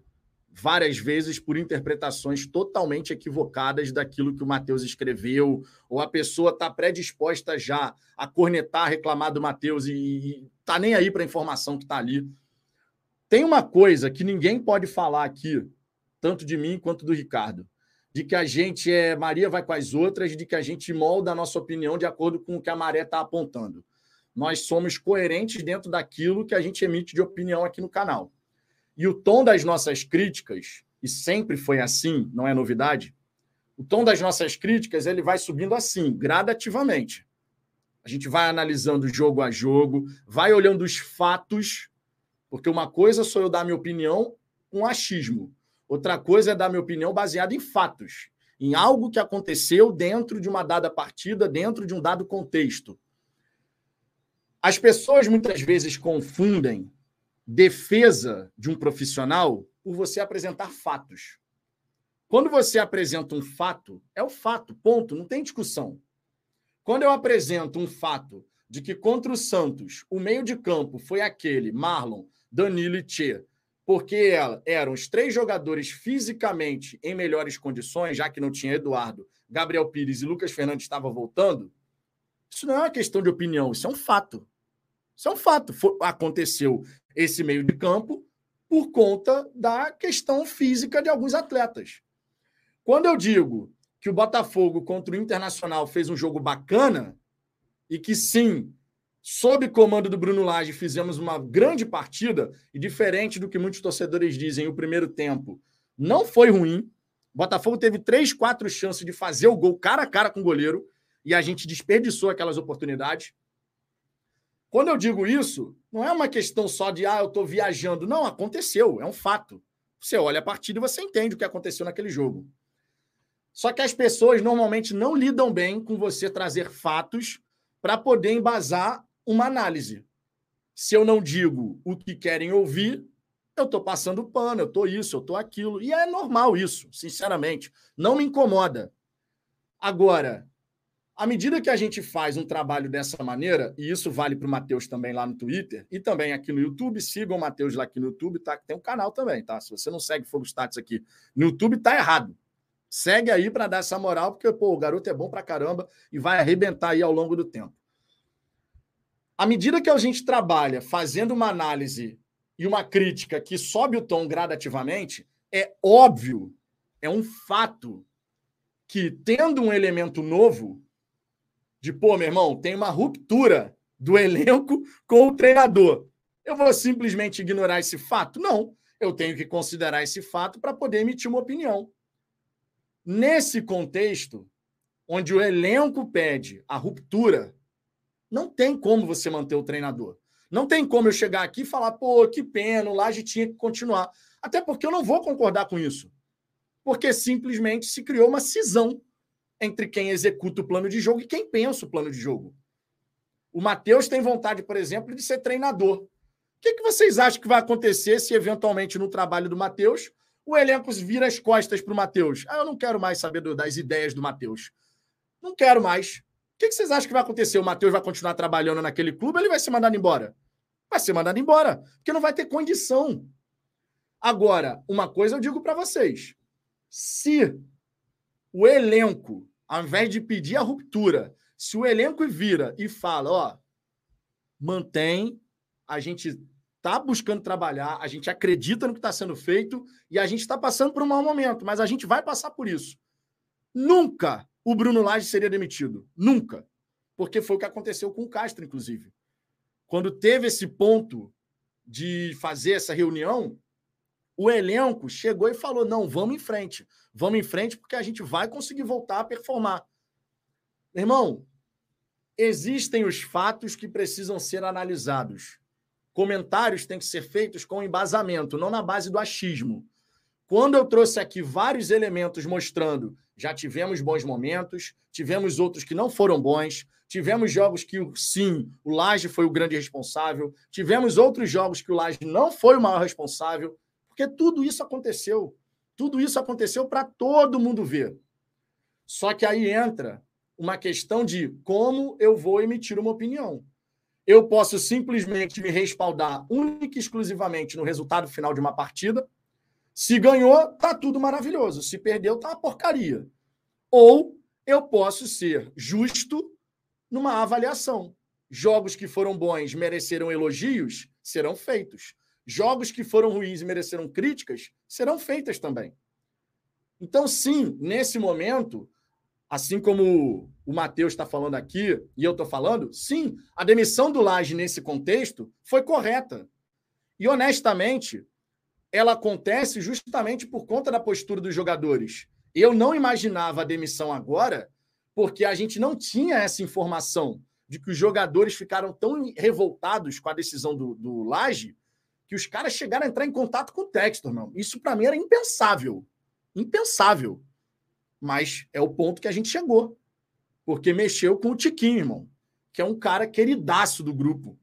É o craque do campeonato. Então, existem contextos, mas as pessoas normalmente não querem entender os contextos. Se eu não digo o que a galera quer ouvir, ou se o Matheus não escreve o que a galera quer ler, irmão, esquece. Esquece. Vão descer a marreta. E a gente, sinceramente, já está habituado. De vez em quando a gente fica meio revoltado, mas faz parte, né, Matheus? É, cara, eu, eu às vezes distribuo uns blocos, né? A galera às vezes aparece até no chat para reclamar, como se nada tivesse acontecido, né? Mas eu sempre lembro dos rostos. É, o cara me xinga só porque eu coloquei um gráfico e, infelizmente, né? Tá cada vez se popularizando isso. E, cara, eu não, também não vou mais ficar batendo cabeça. É, que eu trouxe a questão dos gols esperados, né? Do XG a pessoa, eu separo tudo em tópicos, né? Eu faço em tópicos bonitinho, faço com atenção, faço com carinho. A pessoa não lê. E as pessoas muitas vezes se pautam pelas reações aos meus posts. Por exemplo, coloquei um gráfico em que eu digo, em que eu mostro, olha, defensivamente em tais jogos, o Botafogo apresentou um pouco mais de solidez em relação aos outros jogos fora com Laje, Fora, é, como visitante, em alguns jogos o Botafogo apresentou mais solidez defensiva, por mais que tenha sofrido gols, do que em outras partidas. Em outras partidas a questão foi que o PR salvou. Isso é um fato, está provado ali. Mas eu estou dizendo que o Laje melhorou o Botafogo defensivamente completamente? Não. Só que tem gente que vai lá no, vai lá no, meu, no, no meu post e não me critica, às vezes querendo até concordar comigo, mas ela comenta: Ah, mas me disseram que, que o Bruno Lage não tinha melhorado o Botafogo tanto assim. Ah, mas me disseram que, que o Bruno Lage não sei o quê. E as pessoas acham que a reação da pessoa é a minha opinião. Mas não é, cara, é a minha opinião. O que eu coloquei ali está nos tópicos. Eu coloquei o Botafogo como visitante oscilou muito ofensivamente. Defensivamente, o Botafogo teve jogos em que não cedeu tanto assim. Contra o São Paulo, contra o Cruzeiro, por mais que o Cruzeiro tenha tentado muitas vezes atacar o Botafogo, a gente cedeu até menos do que foi no jogo contra o Grêmio, por exemplo. Né? E foi o jogo que a gente terminou sem sofrer gols. Então, assim, eu acho que é importante, cara, a gente tentar, às vezes, ter racionalidade, cara. Eu sei que é difícil pedir isso pro torcedor, mas, no mínimo, respeitar. Se você não consegue ser racional, respeita, cara, sabe? Se você não quer ver gráfico, bloqueia a página, silencia, não precisa me acompanhar. Só que ontem eu achei impressionante, teve um cara que comentou assim, ele comentou na minha postagem, né? Ele falou: Cara, é que a gente, depois de uma derrota, a gente não quer ver gráficos. É, quando, quando o momento tá ruim, a gente não quer ver dados. Eu falei, meu amigo, o nome da página é Fogostat. Stat significa estatística em inglês.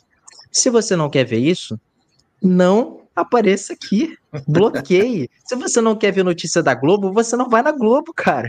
Sabe?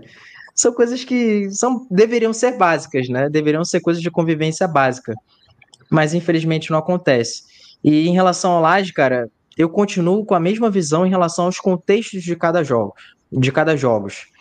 O Botafogo já teve boas partidas com Laje, como por exemplo contra o Curitiba, contra o Internacional, contra o Bahia, mas já teve jogos muito ruins também e por escolhas dele, por escolhas dele. E também já teve jogos em que não venceu, poderia ter vencido na mesma dinâmica que a gente vencia antes, que era poucas oportunidades criadas, mas foi eficaz. Conseguiu fazer a oportunidade que criou era para ser igualzinho ao jogo como foi contra o São Paulo, por exemplo. O jogo contra o São Paulo, o Botafogo pressionou alto, ao estilo do Laje, conseguiu criar oportunidades a partir disso, duas, não fez. Terminou o um empate. Aí fica, ah, o Laje toda hora empata. Ah, o Laje só empata fora de casa. Como é que eu vou botar na conta do treinador um jogo como esse? Em que o clube fez bem o plano de jogo, criou oportunidade e não fez. Sabe? Cara, eu não consigo ser assim. Eu, eu, eu, eu, analiso os contextos. Eu não vou falar que o trabalho dele foi um lixo só porque ele foi demitido. Eu acho que ele mereceu ser demitido pelas escolhas que ele teve, mas não significa que tudo foi ruim. Assim como Castro ter colocado o Botafogo como líder absoluto do campeonato, não faz o trabalho dele perfeito. Não faz com que ele não tivesse tomado decisões ruins em alguns momentos capitais desde a chegada dele. Sabe? Então, Acho que a gente precisa ser coerente, né, cara? Até porque a nossa proposta é essa. Se fosse para ficar batendo aqui na mesa o tempo inteiro, falando que tá tudo um lixo, que o Laje deveria ter sido demitido mesmo, porque ele nunca apresentou nada, cara, já tem 400 canais aí falando a mesma coisa. E Exato. que já existem aí desde 1900 e pouquinho. Eu não quero ser só mais um, sabe? Então. Não, tá certíssimo, tá? E é, cara. Eu vou ler duas mensagens aqui que eu acredito que meio que resume a questão. O professor Daniel Coutinho escreveu: pedir inteligência emocional para a torcida é um negócio meio difícil. Fora Lúcio Flávio já está sendo ensaiado por alguns. E não é exagero, tá? Não pensem que é exagero, porque não é não. É, Daniel Rito, Matheus, eu concordo contigo, mas sinceramente, enquanto torcedor não ganhar um título grande, a torcida não terá cabeça para entender o processo, mas vejo onda de positividade e ingressos esgotados. Essa questão, né, Matheus, de a torcida entender o processo, eu acho que isso só vai acontecer com o tempo, de fato, e não é por conta de um, de um ano, dois anos. Pode ganhar o Campeonato Brasileiro esse ano, que no ano que vem, meu irmão, se passar por um mau momento, vai acontecer de novo. Mas eu acho que à medida que o tempo vai passando, a gente vai aprendendo sobre as dinâmicas e processos num clube empresa. Tá claro que no Botafogo as decisões não são tomadas de cabeça quente, não são tomadas com o fígado, digamos assim. Tá claro, já foi tempo. 2020, não faz muito tempo, no intervalo do jogo contra o Cuiabá na Copa do Brasil, o Lazzaroni, a gente já sabia que ele ia ser mandado embora que o Montenegro já tinha decidido que ia mandar o Lara embora porque escalou o Cícero. Que bom que isso não mais acontece no Botafogo, né? Que bom. Agora, é um processo gradativo que o torcedor vai, não em sua totalidade, mas gradativamente, acredito que a maioria vai começando a entender. Agora, em momentos de resultados ruins, pode ter certeza. Se num momento bom a galera vira e fala assim: pô, o trabalho é muito legal de vocês, vocês sempre comentam com coerência, não sei o quê. No momento ruim, o cara quer escutar xingamento, quer escutar essa que você falou, é bater forte na mesa, é não sei o quê. E aí você passa a ser o defensor do indefensável e tal, o inominável praticamente. É assim que funciona e a gente tem que saber lidar, claro. Mas eu concordo plenamente com o que você falou a respeito de respeito, tá? E ontem, inclusive, eu abri a resenha falando sobre respeito. Eu fiquei aqui uns 12 minutos falando sobre a necessidade de respeitar. Não preciso concordar com a opinião de alguém, mas respeitar pensamentos distintos ao meu, eu acho que é básico, né? Sinceramente. Deixa eu dar aquela passada aqui na galera. O passeio pelas ruas. Vitor, outro desagregador é o Pires. Teve um lance dos rapaz, que opinião forte, hein? Outro desagregador é o Pires.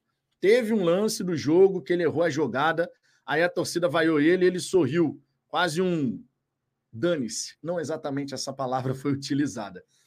Cara, não acho que isso faz do Gabriel Pires um desagregador. Agora, é notório que o Gabriel Pires que joga muita bola, tem muita qualidade, mas é notório que o Gabriel Pires, de vez em quando, ele parece que está numa rotação diferente ali num universo paralelo, porque ele escolhe algumas coisas de passes, a maneira como ele vai dar o passe, que por diversas vezes não condiz com o que o jogo está pedindo.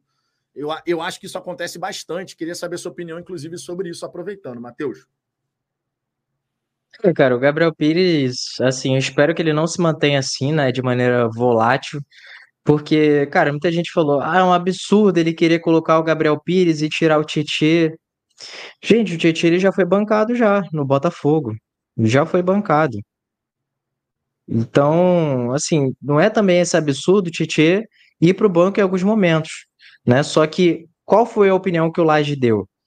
Que você ter Marlon Freitas, Gabriel Pires e Tietê é muito importante você arrumar um jeito de ter os três. E assim, ninguém esperava que o Gabriel Pires ia fazer contra o Goiás. Ninguém esperava. Ele tinha feito uma partidaça contra o Bahia. Deu assistência, marcou pra caramba. É um cara que recupera muita bola. Uhum. Só que eu acho que o desajuste tático do Botafogo também piorou o jogo do Gabriel Pires, que já estava ruim. É um cara que ficou correndo atrás da bola o tempo inteiro. Né? O Botafogo tinha essa descompactação então, para ele marcar também estava difícil, mesmo com o bom físico dele. Então, assim, cara, eu acho que o Pires, de personalidade, que eu percebo um pouco nele, eu acho ele às vezes um pouco soberbo. Isso é, assim, é minha opinião sobre a personalidade dele, né? Mas é um cara que joga bola, cara. Isso é fato. E assim, não é o primeiro jogador soberbo no, no Brasil, no mundo, cara. Então, é um cara assim que eu acho que precisa, às vezes, entender melhor a dinâmica. Eu acho que ele confia também muito nesse giro dele. Recebe de costas, quer girar. Esse giro dele é muito lento, muito lento. Ou ele treina melhor isso, ou ele passa a fazer de uma maneira diferente. Porque ele tenta receber a bola e girar já com domínio. Tudo bem, é um domínio orientado comum. Só que o dele é lento. Ele tenta fazer isso quando ele está pressionado. E às vezes ele perde essa bola. Então, acho que o, o Pires ele tem que ter um pouquinho melhor esses entendimentos, mas eu acho que não chega nem, nem perto de ser um jogador descartável assim, e que não é um absurdo colocar ele como titular, eu não acho nem um pouco, gente, até porque o Botafogo que venceu o Fluminense tanto no Campeonato Brasileiro quanto no Campeonato Carioca, tinha o Gabriel Pires como titular. É, o próprio Douglas aqui. Ó, oh, gente, eu mexi aqui no controle de volume do, do notebook, quero saber se fez alguma diferença aí em relação ao áudio, tá? Então, quem puder dar um feedback aí no, no chat, só para saber, porque eu mexi aqui no controlador de volume, vamos ver se, se dá uma melhorada, tá? Vamos ver. É, deixa eu ver aqui algumas mensagens. O Douglas, ele escreveu aqui o seguinte, ó. Cadê a mensagem aqui? Ó. A galera tá confundindo as preferências do Laje e conexões dele com o fato dos jogadores serem paneleiros. Lembrando, o Luiz Castro já priorizou o Pires como segundo homem do meio de campo esse ano. Tá aí o que você falou, né, o, o Matheus? E de fato, a gente viu isso acontecer. Campeonato Carioca, inclusive, contra o Fluminense, o Gabriel Pires jogou muita bola. Muita bola, né? É, e isso que você falou, cara, é uma característica que às vezes passa despercebido. O Gabriel Pires recupera a bola pra cacete, mano. Mas muita coisa. E muitas vezes passa despercebido. As pessoas acham que o Gabriel Pires não tem pegada de marcação. Mas a quantidade de vezes que ele consegue, quando está conectado na partida, consegue recuperar essas bolas é, é, impressionante. Inclusive no jogo contra o Bahia, foi no jogo contra o Bahia, você certamente vai ter esses dados aí. É, comparando os jogadores do meio de campo, o Gabriel Pires foi o jogador que mais recuperou bolas. O jogador que mais teve essa, essa, esse índice positivo, né? Esse é um ponto legal. Paulo Miranda, eu ainda acredito que o Caçapa venha. Ele chega para treinar a equipe após o jogo com o Fluminense. O Lúcio Flávio não foi efetivado ainda. A nota oficial do Botafogo foi muito clara, né? Eles colocam lá a palavra interino, não é à toa. Agora, é um interino até a pausa para a data FIFA ou é um interino até o fim da temporada? Eu acredito que seja um interino até o fim da temporada. É o que eu acredito, sinceramente. Sobre o Caçapa, ele está trabalhando no Molenbeek pela primeira vez como técnico principal, né? E, meu irmão, o texto não é o tipo de cara, já deu, já deu para perceber isso, para todo mundo perceber, que ele vai ferrar um time do grupo para poder beneficiar o outro. Tirar o caçapa do Molenbeek, sendo que o treinador anterior era até querido pela torcida, não faz o menor sentido a gente imaginar que isso vai acontecer. Não agora. Não significa dizer que o caçapa, eventualmente, no futuro, não possa voltar para o Botafogo, mas agora Agora, simplesmente ele tirar o caçapa do Molenbeek no meio do campeonato belga para trazer para o Botafogo, cara, a chance disso acontecer, eu só não vou falar que é zero, porque eu não estou na cabeça do Textor, mas eu imagino que seja praticamente impossível de acontecer agora. O que, que você acha, Matheus? Cara, eu também acho, e assim, eu, eu acho que a gente também não pode ser soberbo, mais uma vez usando essa palavra, ao ponto de achar que tá ok ele fazer isso com o Molenbeek e achar que isso também não pode acontecer com o Botafogo, caso ele faça, sabe? Então, pô, é um trabalho muito difícil para o Molenbeek se manter na, na primeira divisão. E é extremamente importante para eles. Cara, ele teve que demitir uma comissão inteira que tinha respaldo da torcida, era querida pela torcida, como você bem falou. Lá na Bélgica, eles eram bem vistos. Só que muito pela dificuldade na utilização de jogadores brasileiros, Caçapa também foi para lá para fazer isso, sabe? Pra, e também para lançá-lo como treinador, né? E interromper isso não, não faz sentido, sabe? Acho que não faz sentido. E demonstra um desrespeito, né, com, com o pessoal do Molenbeek e mostra que na holding pode acontecer, se um clube tiver dificuldade, ah, eu posso pegar um cara aqui que é determinante em outro clube e jogar lá no time que eu tenho mais prioridade sabe? Vou mostrar que eu tenho prioridades aqui de time, sabe? Então, algo que já irrita muito, na verdade, torcida do Molenbeek é o Botafogo mandar jogadores de nível técnico mais baixo, né, para jogarem lá, ou, ou jovens para evoluir. E isso de fato, né, é uma amostra um pouquinho das prioridades. Só que ao mesmo tempo também, cara, é o entendimento dos níveis técnicos que eles estavam. O Botafogo também não vai mandar mais é, jogadores de nível técnico baixo para o Molenbeek agora na primeira divisão. Não vai ser assim. Né? Tanto que a gente manda agora, por exemplo, um Luiz Segovia, né? Um cara que não estava satisfeito de ser reserva, o Luiz Segovia chegou lá e é titular do time. E tá jogando bem, tá jogando bem. Então, acho que assim, não faz sentido, acho que o Caçapa realmente não vai vir, não vai vir. E é isso, cara, a gente vai ter que dar o nosso jeito aqui com o Lúcio Flávio e o Carly. E que eles tenham sucesso. Pode ter certeza que, meu irmão, tá todo mundo torcendo para dar certo. Todo mundo torcendo para dar certo. Porque dando certo, cara, todo mundo vai ficar feliz no fim da temporada. Título brasileiro nosso, a gente podendo finalmente deixar esse período sem grandes conquistas para trás e vai ser maravilhoso. Tomara, cara, tomara.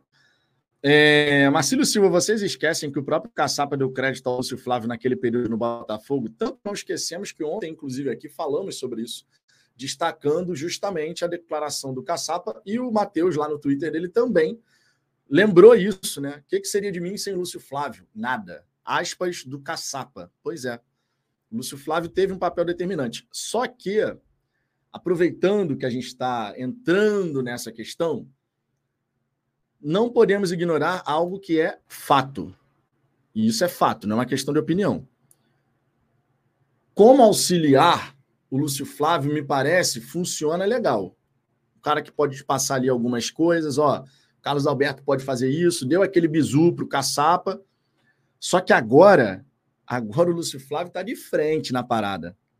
Agora a decisão final não é de outra pessoa, a decisão final é dele. Por mais que ele vá conversar com o Carly, por mais que vá ter essa interação, a decisão final é do Lúcio Flávio. O Carly pode chegar e falar, pô, Lúcio, de repente fazer isso aqui e tal, não sei o quê, e o Lúcio Flávio não concordar, o que é normal. O Matheus, eventualmente, se tornando um treinador profissional, ele vai ter lá a comissão técnica dele. A comissão técnica dele pode chegar para ele e falar: pô, Matheus, se de repente a gente fizer assim, assim, assado, a gente pode aproveitar essa brecha aqui.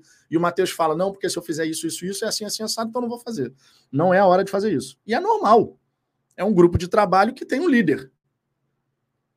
E aí o Lúcio Flávio ele vai precisar mostrar essa capacidade de ser um cara assertivo na sua tomada de decisão, porque as decisões do Lúcio Flávio vão impactar no desempenho da equipe no fim das contas.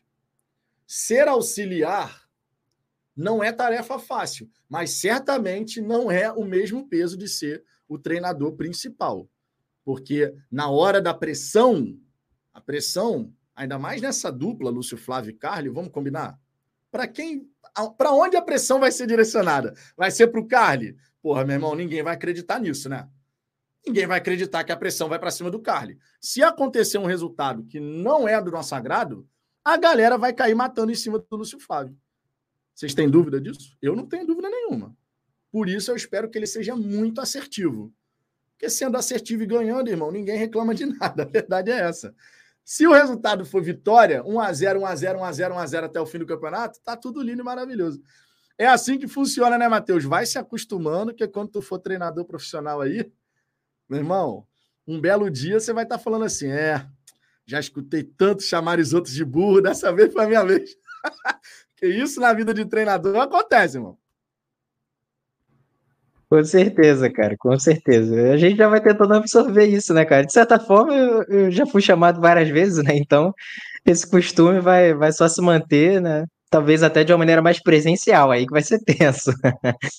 Mas Assim, cara, é, realmente vai ser difícil pro Lúcio Flávio, porque é, essa pressão de fato vai cair em cima dele e o contexto é muito diferente em relação à época quando o Caçapa chegou, né? Quando o Caçapa chega, o Botafogo tinha acabado de vencer o Palmeiras, meu irmão. Chegamos uhum. no ápice. Chegamos no ápice e vamos estrear contra um time que está muito é, fraco, né? Está muito enfraquecido, que era o Vasco, e dentro de casa, com apoio da nossa torcida.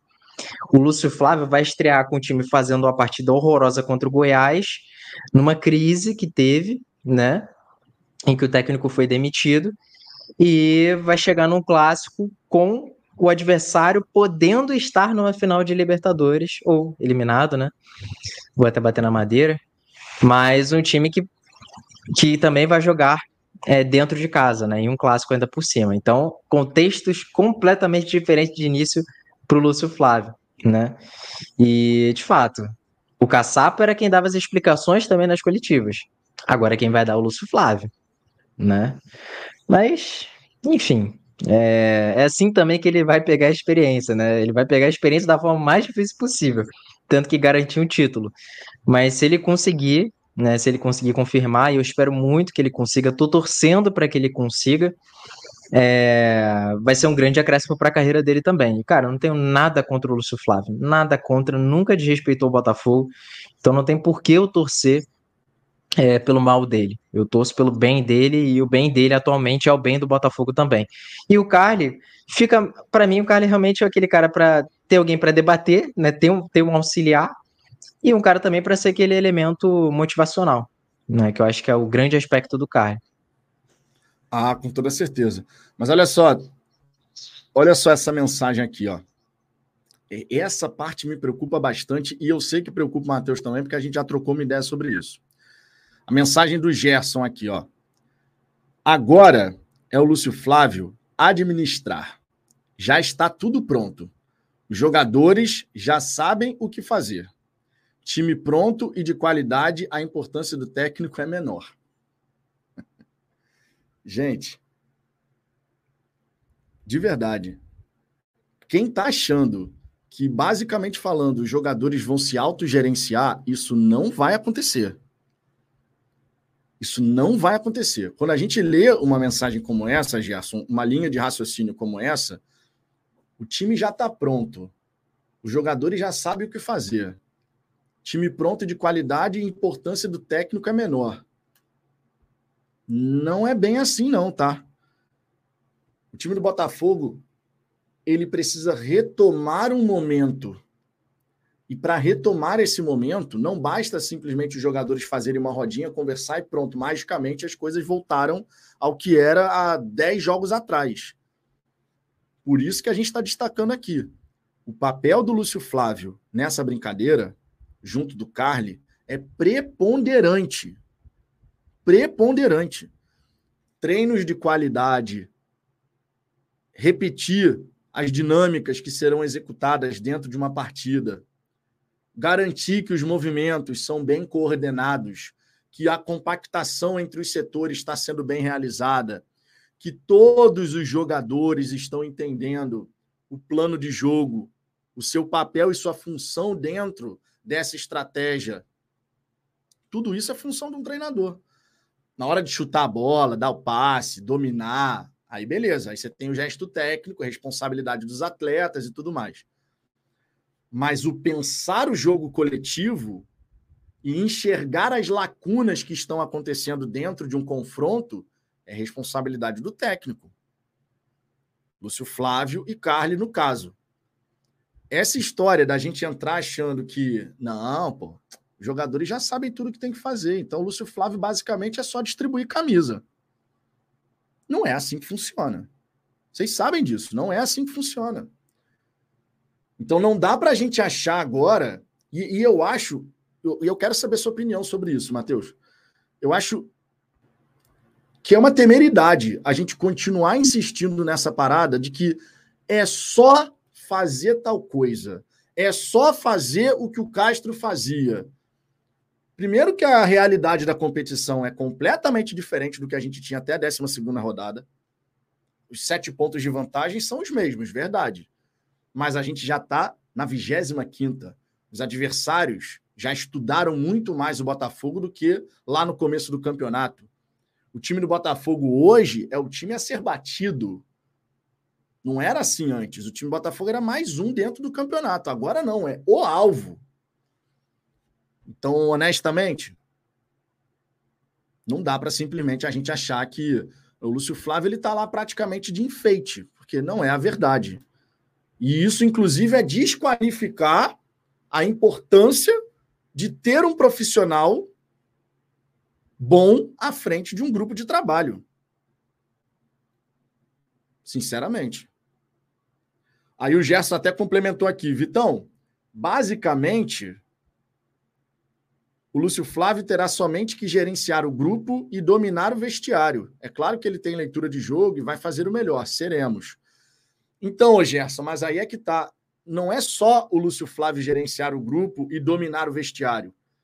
Porque esse dia a dia ele é preponderante para o que vai acontecer no jogo. Semanas cheias para trabalhar, que a gente vai continuar tendo ainda, vai ter data FIFA agora. Imagina, ah, na data FIFA, o Lúcio, gente, o Lúcio Flávio não precisa nem se preocupar com que tipo de treinamento ele vai dar, afinal de contas, os jogadores já sabem o que fazer. E não é assim que funciona.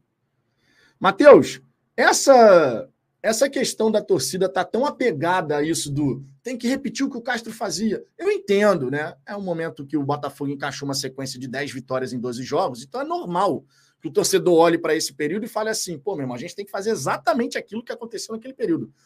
Mas é algo que te gera preocupação, porque, na minha opinião, se a gente não entender a, a situação de agora, o contexto de agora, a gente tende a repetir um erro recente de olhar de repente para o Lúcio Flávio e falar assim: aí, tá vendo? Ele fez isso aqui e tá inventando. E a gente continuar nessa história. Tá inventando, tá inventando. E de repente o Lúcio Flávio. Ah, o Lúcio Flávio, de repente, pode botar o time do Botafogo para jogar em bloco baixo.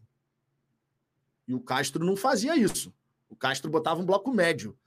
E se o Lúcio Flávio optar por um bloco baixo? E se o Botafogo passar a ser um time que joga com a bunda grudada na grande área? Como é que fica a situação? Porque é o, é o oposto do Laje, né? A gente vai sair de um bloco médio alto para um bloco médio baixo, grudando o time lá atrás. E se essa for a alternativa nessa reta final? Como é que a torcida vai reagir em relação a isso? Eu tenho as minhas dúvidas, honestamente. Cara, é perfeito isso. E antes, né, só para falar um pouquinho do Lúcio Flávio, o Paulo ele botou aqui.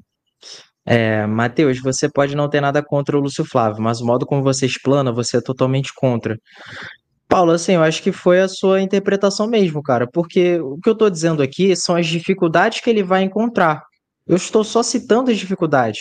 E o que eu falei no início da live.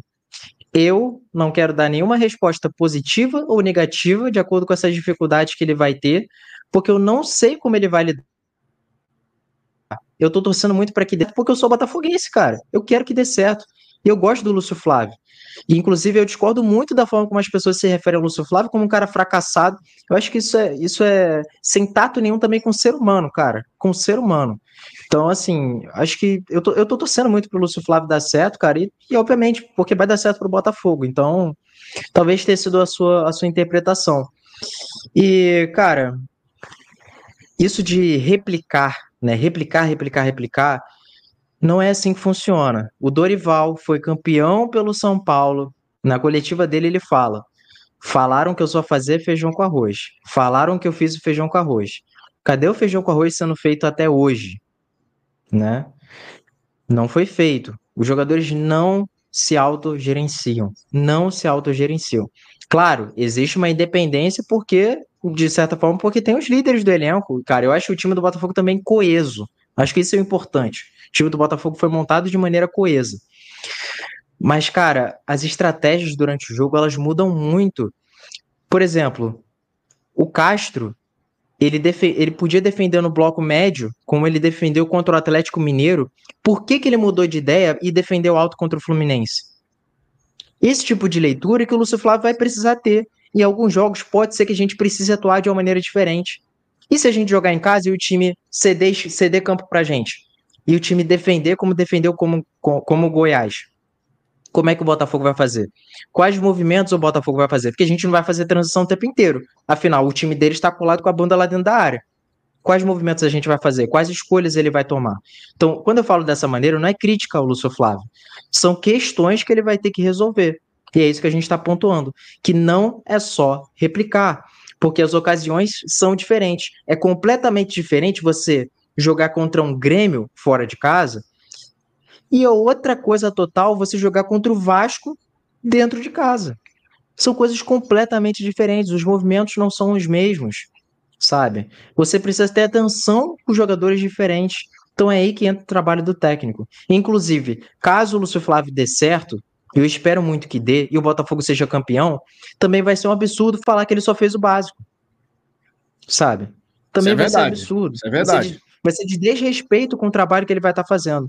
Então, caso dê errado, assim, vai ser difícil, né? Porque era, era, era realmente difícil para ele. Mas caso dê certo, a gente também vai precisar valorizar, porque não é só fazer o básico, é ter leitura, é gerenciar elenco, é você saber a hora certa de mudar, é você utilizar as peças certas, entender, ter o feeling do jogo mesmo, cara. Não é só replicar. Porque senão, cara, era igual videogame sabe? Era igual videogame, que eu montava o time que eu queria, no time que eu fosse, e era isso, eu jogava da maneira como eu queria. Então, não é assim. Exato. Michel, seremos campeões aqui, ó. Acredito que o resultado e desempenho da partida contra o Fluminense vai determinar se vai trazer outro profissional ou não.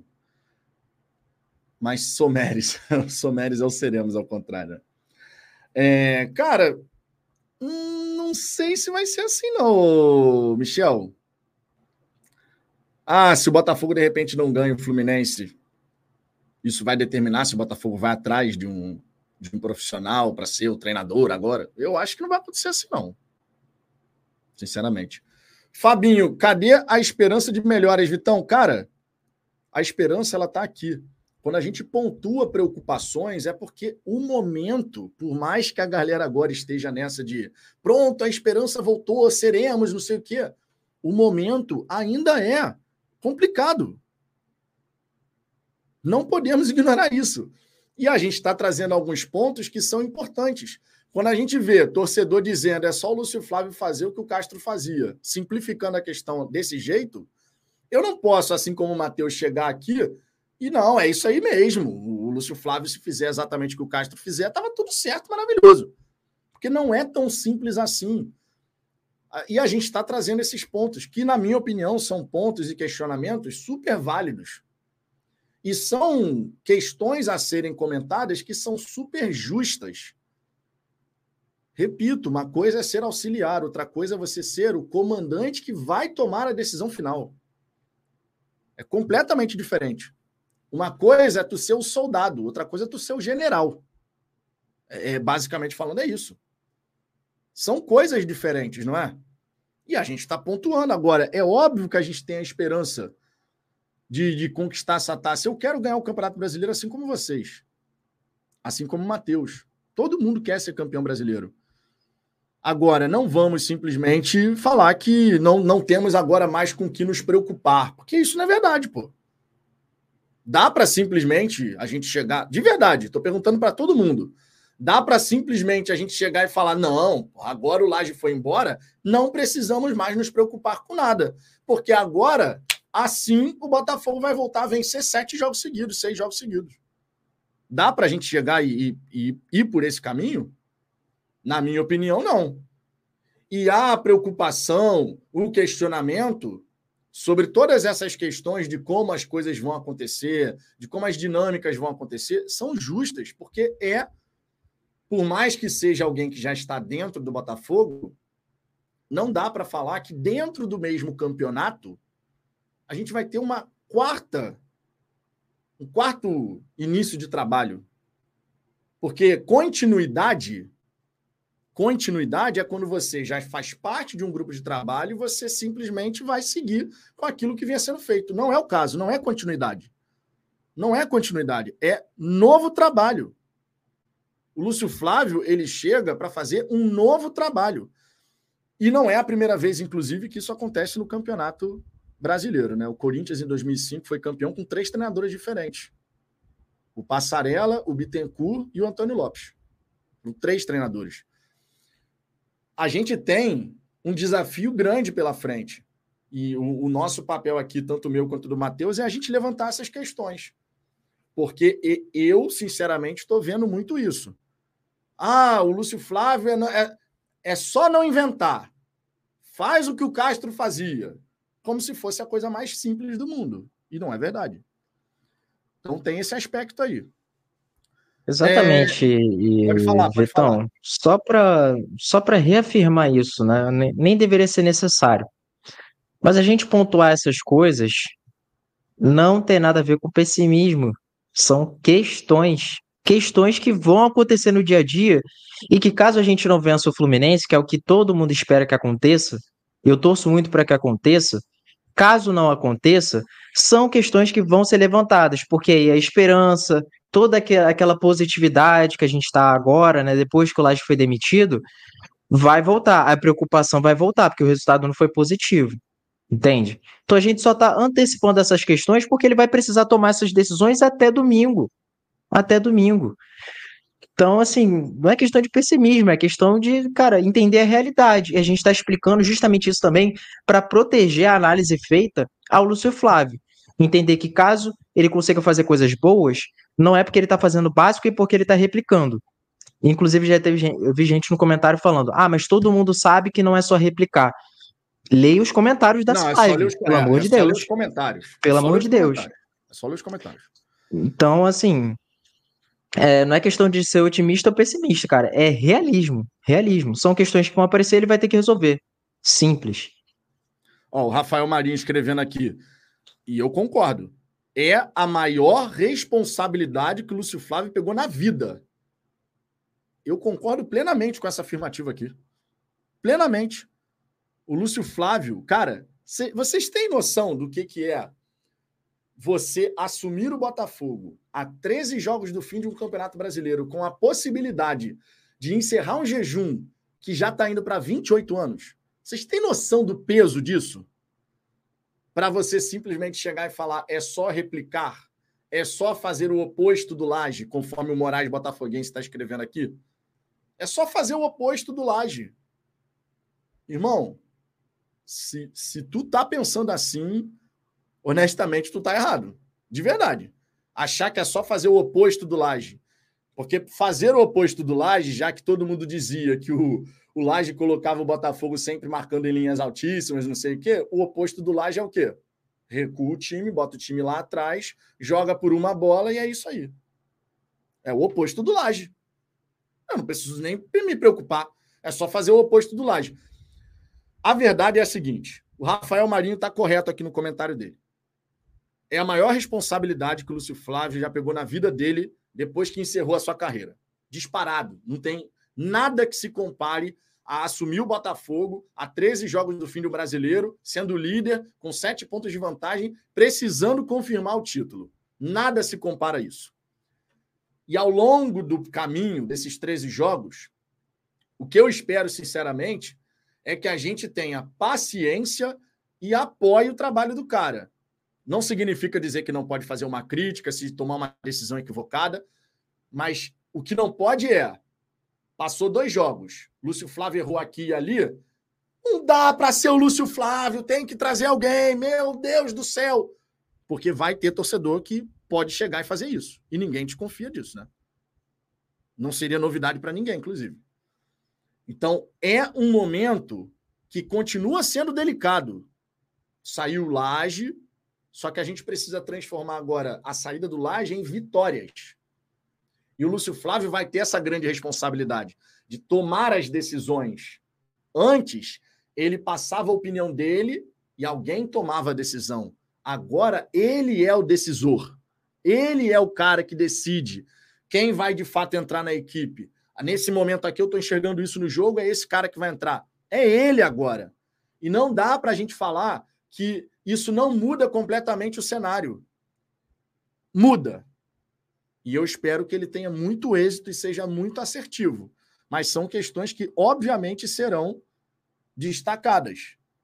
Inclusive, na ocasião que o Lúcio Flávio assumiu a equipe do Botafogo na época da saída do Anderson, quantas vezes torcedores cornetaram decisões do Lúcio Flávio quando o resultado não aconteceu? É só voltar no tempo. Todo, todo mundo fez isso? Não necessariamente. O, o Ilan Heller, por exemplo, ontem aqui falou: não, eu não conectei. E beleza. Mas a maioria dos torcedores desceu a marreta na época. Desceu a marreta justamente porque não concordou com escolhas e tudo mais. Eudemir Santos, vamos com tudo para cima e desejar que o Lúcio Flávio faça um bom trabalho. Muito boa live, alto nível. Tamo junto, Eudemir, tamo junto. Deixa eu trazer aqui outros comentários, Matheus, para a gente poder ver o que, que a galera está falando. Marcílio Silva, isso mesmo, Vitão, tem que apoiar ainda mais, ainda mais, pois o Lúcio Flávio é de casa. É esse o tipo de pensamento que eu quero ver ao longo desses 13 jogos. Mesmo no dia que o Lúcio Flávio eventualmente não estiver num bom dia. Que isso acontece, né, Matheus? Às vezes é sempre aquela história. Ninguém pensa numa decisão para errar. Ninguém pensa, ah, eu vou colocar esse jogador para dar cagada geral. A ideia nunca é essa, por mais que a gente discorde plenamente da decisão, mas o propósito nunca é errar. Um profissional, um treinador, monta um plano de jogo não é para perder. Ele pensa que aquilo ali vai funcionar. Aconteceu com o Castro, aconteceu com o Caçapa, aconteceu com o Laje, acontece, vai acontecer agora com o Lúcio Flávio. E acontece com qualquer profissional. Você toma as suas decisões acreditando, isso aqui vai dar certo. Mas mesmo quando o Lúcio Flávio tiver no mau dia, é esse tipo de, de mensagem que a gente tem que ver. De apoio. Porque a situação não é simples. Por mais que tenha muito torcedor que queira simplesmente dizer que é. Tá resolvido. Por aí, né, Matheus? Com certeza, cara. Com certeza. E como eu já falei várias vezes, né, cara, essa tomada de decisão é difícil. E é um ser humano ali né? O Lúcio Flávio está passível de errar, assim como o Luiz Castro, assim como o Bruno Lage, assim como o Caçapa, assim como qualquer um. Então, se hoje a gente está falando de apoio, e se ele vai ficar até o final, é para apoiar de verdade. Porque se ele vai ficar até o final, não vai adiantar pedir fora o Lúcio Flávio. Não vai adiantar. A gente sabe que não vai sair. Então, resta a gente apoiar, dar esse respaldo para ele, porque ele vai precisar e torcer para que dê certo, né? Essas questões que a gente está colocando também não é colocando ele como incapaz. É um cara que tem inexperiência. Inexperiência, isso ele tem. Mas agora ele vai responder a isso, né? Quem é inexperiente não necessariamente, quando tem uma, um grande contexto a vir, não necessariamente vai ter um desempenho ruim, né? Isso o Lúcio Flávio pode acabar tirando de letra e vai ser maravilhoso caso aconteça, né? Vai ser um final assim maravilhoso para nossa história. O maior plot twist então... da história, irmão. Vai ser o maior absurdo, twist cara. da história. Tipo assim, não, não vai ter outro exemplo. O Lúcio Flávio, que já foi muito criticado por imensa maioria da torcida, ele conseguir confirmar como treinador o título brasileiro, meu irmão, eu, eu, eu sinceramente eu não me lembro de nenhuma reviravolta nesse nível. Ainda mais na situação que o Botafogo tem, de quase 28 anos aguardando a conquista de um campeonato brasileiro. Pô, meu irmão, é, é, tomara que aconteça, porque é digno de livro, é digno de filme, cara. A temporada do Botafogo vai ser digna de filme. De alguém chegar e fazer um filme sobre a temporada do Botafogo. De desacreditada campeão brasileiro, com quatro profissionais à frente da equipe ao longo do campeonato, com a torcida indo do céu ao inferno e voltando ao céu. Meu irmão, o que tem de, de coisas, de elementos para tu fazer um filme sobre o Botafogo campeão brasileiro é brincadeira, né? É brincadeira, sinceramente. Cara, é assim, é, é inacreditável, cara. E fora que, por exemplo, o Botafogo fez história com, a, com, a com o melhor primeiro turno da história dos pontos corridos. É, o nosso grande artilheiro se machucou, a gente ficou sem ele e foi complicado. A gente venceu todos os nossos rivais nesse campeonato. Já vencemos Flamengo, já vencemos Vasco, já vencemos Fluminense. Não importa o que aconteça contra Vasco e Fluminense nos próximos jogos.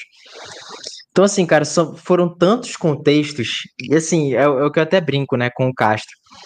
Cara, o momento com o Castro pareceu que foi tanto tempo, sabe, no Campeonato Brasileiro, mas não foi nem o primeiro turno completo.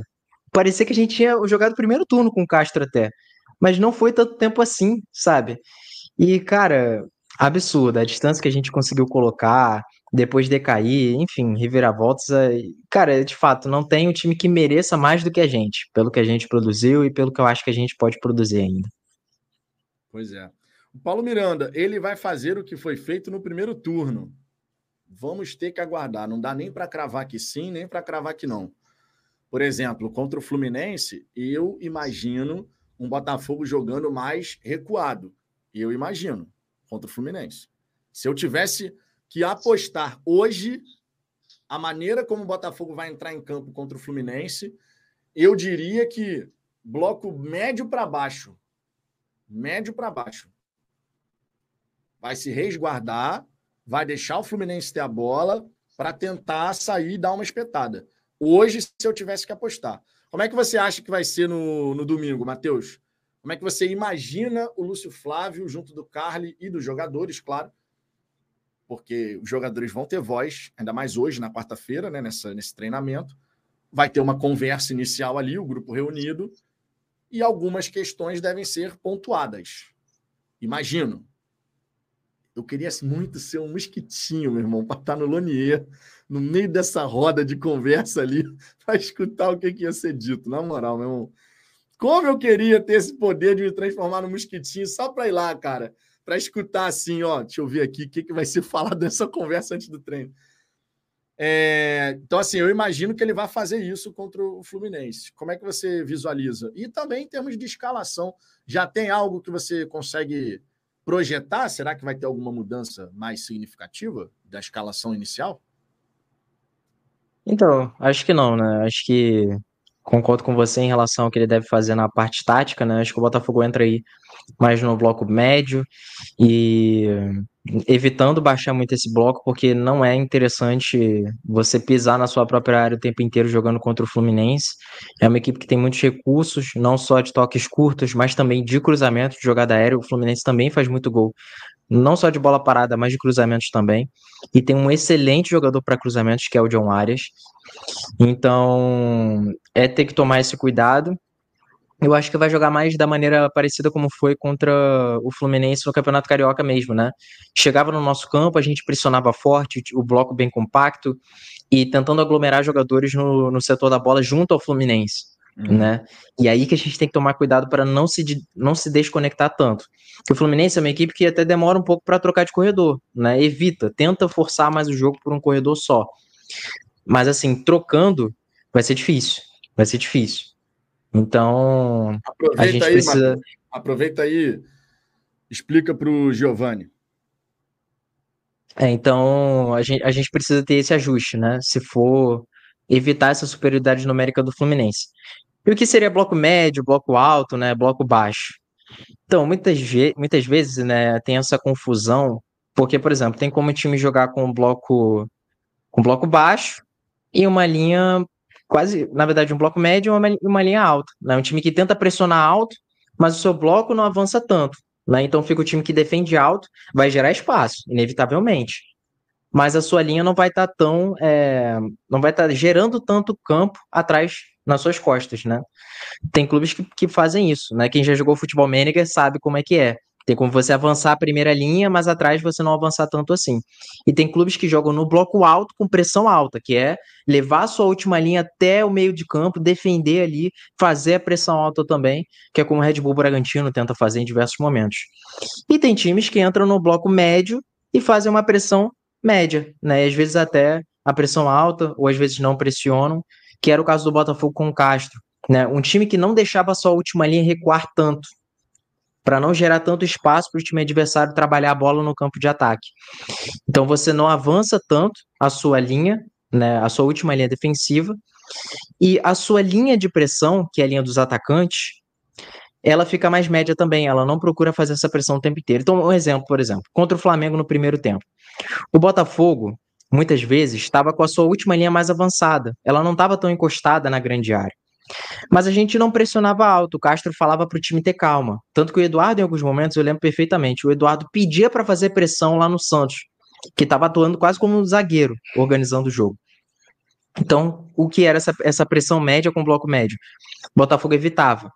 Quando o Flamengo chegava no campo de ataque, aí a gente pressionava, aí a gente tentava recuperar a bola. Então, a gente, a gente não descompactava tanto o nosso bloco, né? E o que acontece com o Laje, por exemplo? a gente tenta pressionar um pouco mais alto, mas não avança tanto a linha.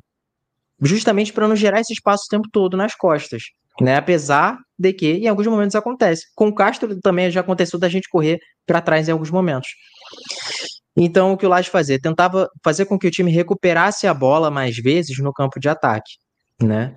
E em alguns momentos, quando esse passe entrava, a gente tinha dificuldade. Então, ele não jogava com bloco alto, em, em muitos momentos com o Laje, a gente estava pressionando alto, mas a, a, a última linha defensiva não estava no meio de campo. Ela estava atrás. E no jogo contra o Galo, por exemplo, quando a gente sofre o gol, naquele lançamento, é uma bola que a gente toma nas costas com bloco médio. A última linha defensiva do Botafogo não estava nem perto do meio de campo.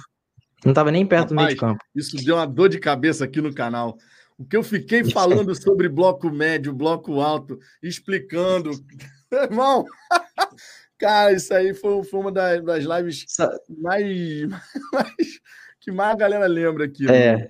foi que é complicado, cara. E o Giovanni, ele teve dificuldade para entender. Então, cara, olha só. Tem a linha de pressão, que é a linha dos atacantes, os caras que vão fazer o primeiro combate. E o que a gente chama de bloco, né, é na verdade a última linha defensiva, o quanto ela vai avançar. Então você tem a linha ofensiva, a de pressão, e tem o bloco. Tem como você jogar em alturas diferentes com as duas coisas. Tem como você defender baixo, tem como você usar esse bloco mais baixo e a sua linha está mais avançada. Você vai gerar descompactação, por isso que quase ninguém faz isso. Mas tem como você defender no bloco médio, com a sua linha defensiva não regredindo tanto, e você defendendo mais alto, foi o que o Lage fez, ou você defendendo mais médio, como foi, como foi o que o Castro fez. E foi o modo que o Castro achou para deixar o time compacto, o time sem gerar é, muito jogo por dentro do time adversário. Então, tem essa diferença, né? O bloco e a linha. Né? Eu sei que gera uma confusão, mas e, se você assim, pesquisar até uma... isso no Futebol Manager, dá para entender melhor. Acho que, uma, acho que uma maneira de ajudar o Giovanni a entender, e qualquer outra pessoa, é tipo assim: irmão, você tem os setores, não tem? Você tem a linha de zaga, a linha de meio de campo, a linha de ataque.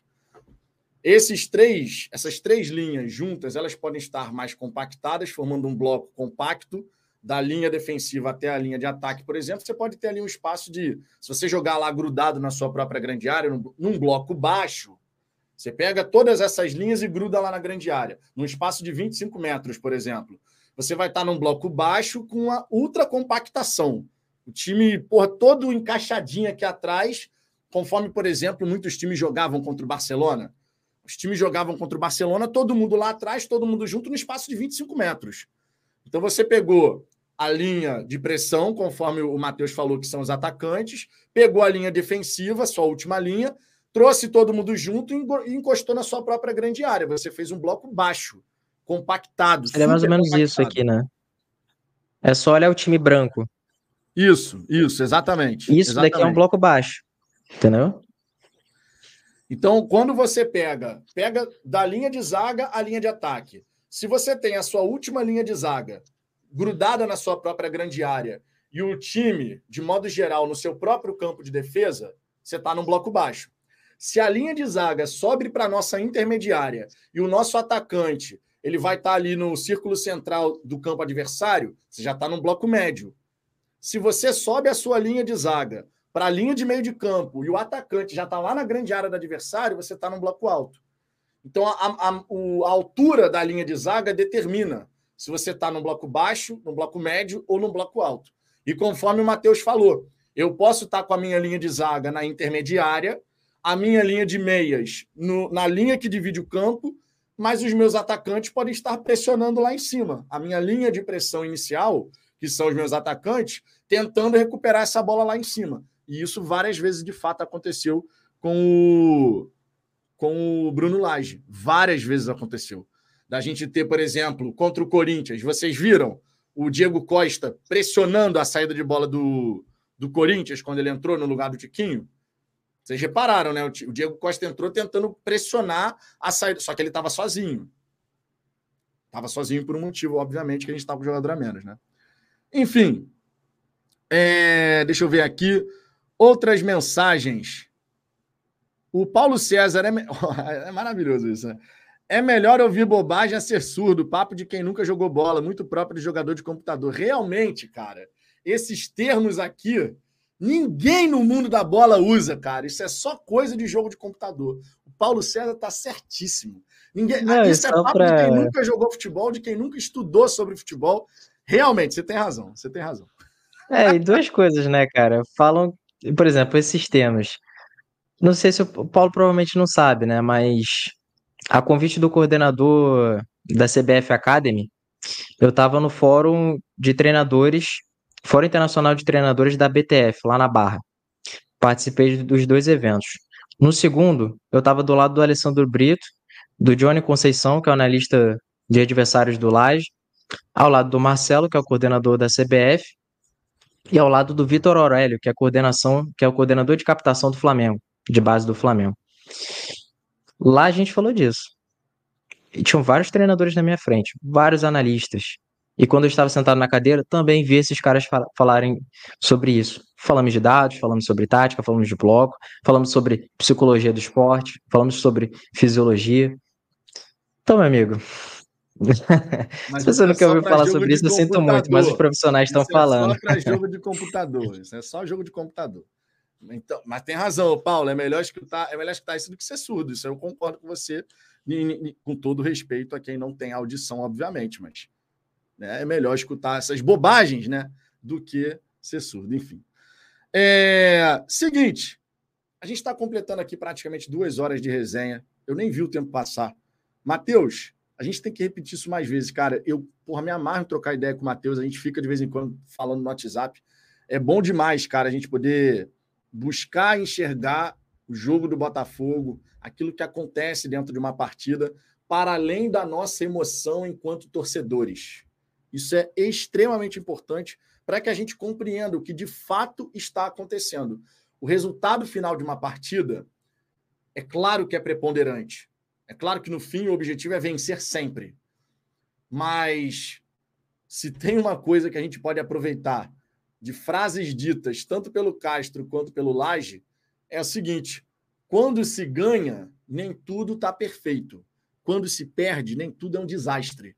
Tem coisas que você pode buscar aproveitar, outras que você pode aprimorar, outras que você vai ter que descartar. Mas é importante a gente entender o que está acontecendo dentro de uma partida. Por quê? Como? O que? Quando? São perguntas pertinentes para caramba para você poder analisar um jogo de futebol. Vamos além do resultado. Esse é o grande propósito, tanto aqui do Fala Fogão e, obviamente, do Matheus Fogo Stats, próprio nome da página lá no Twitter aqui no YouTube, já diz, né? Estatísticas para que a gente possa entender o jogo. E assim a gente vai.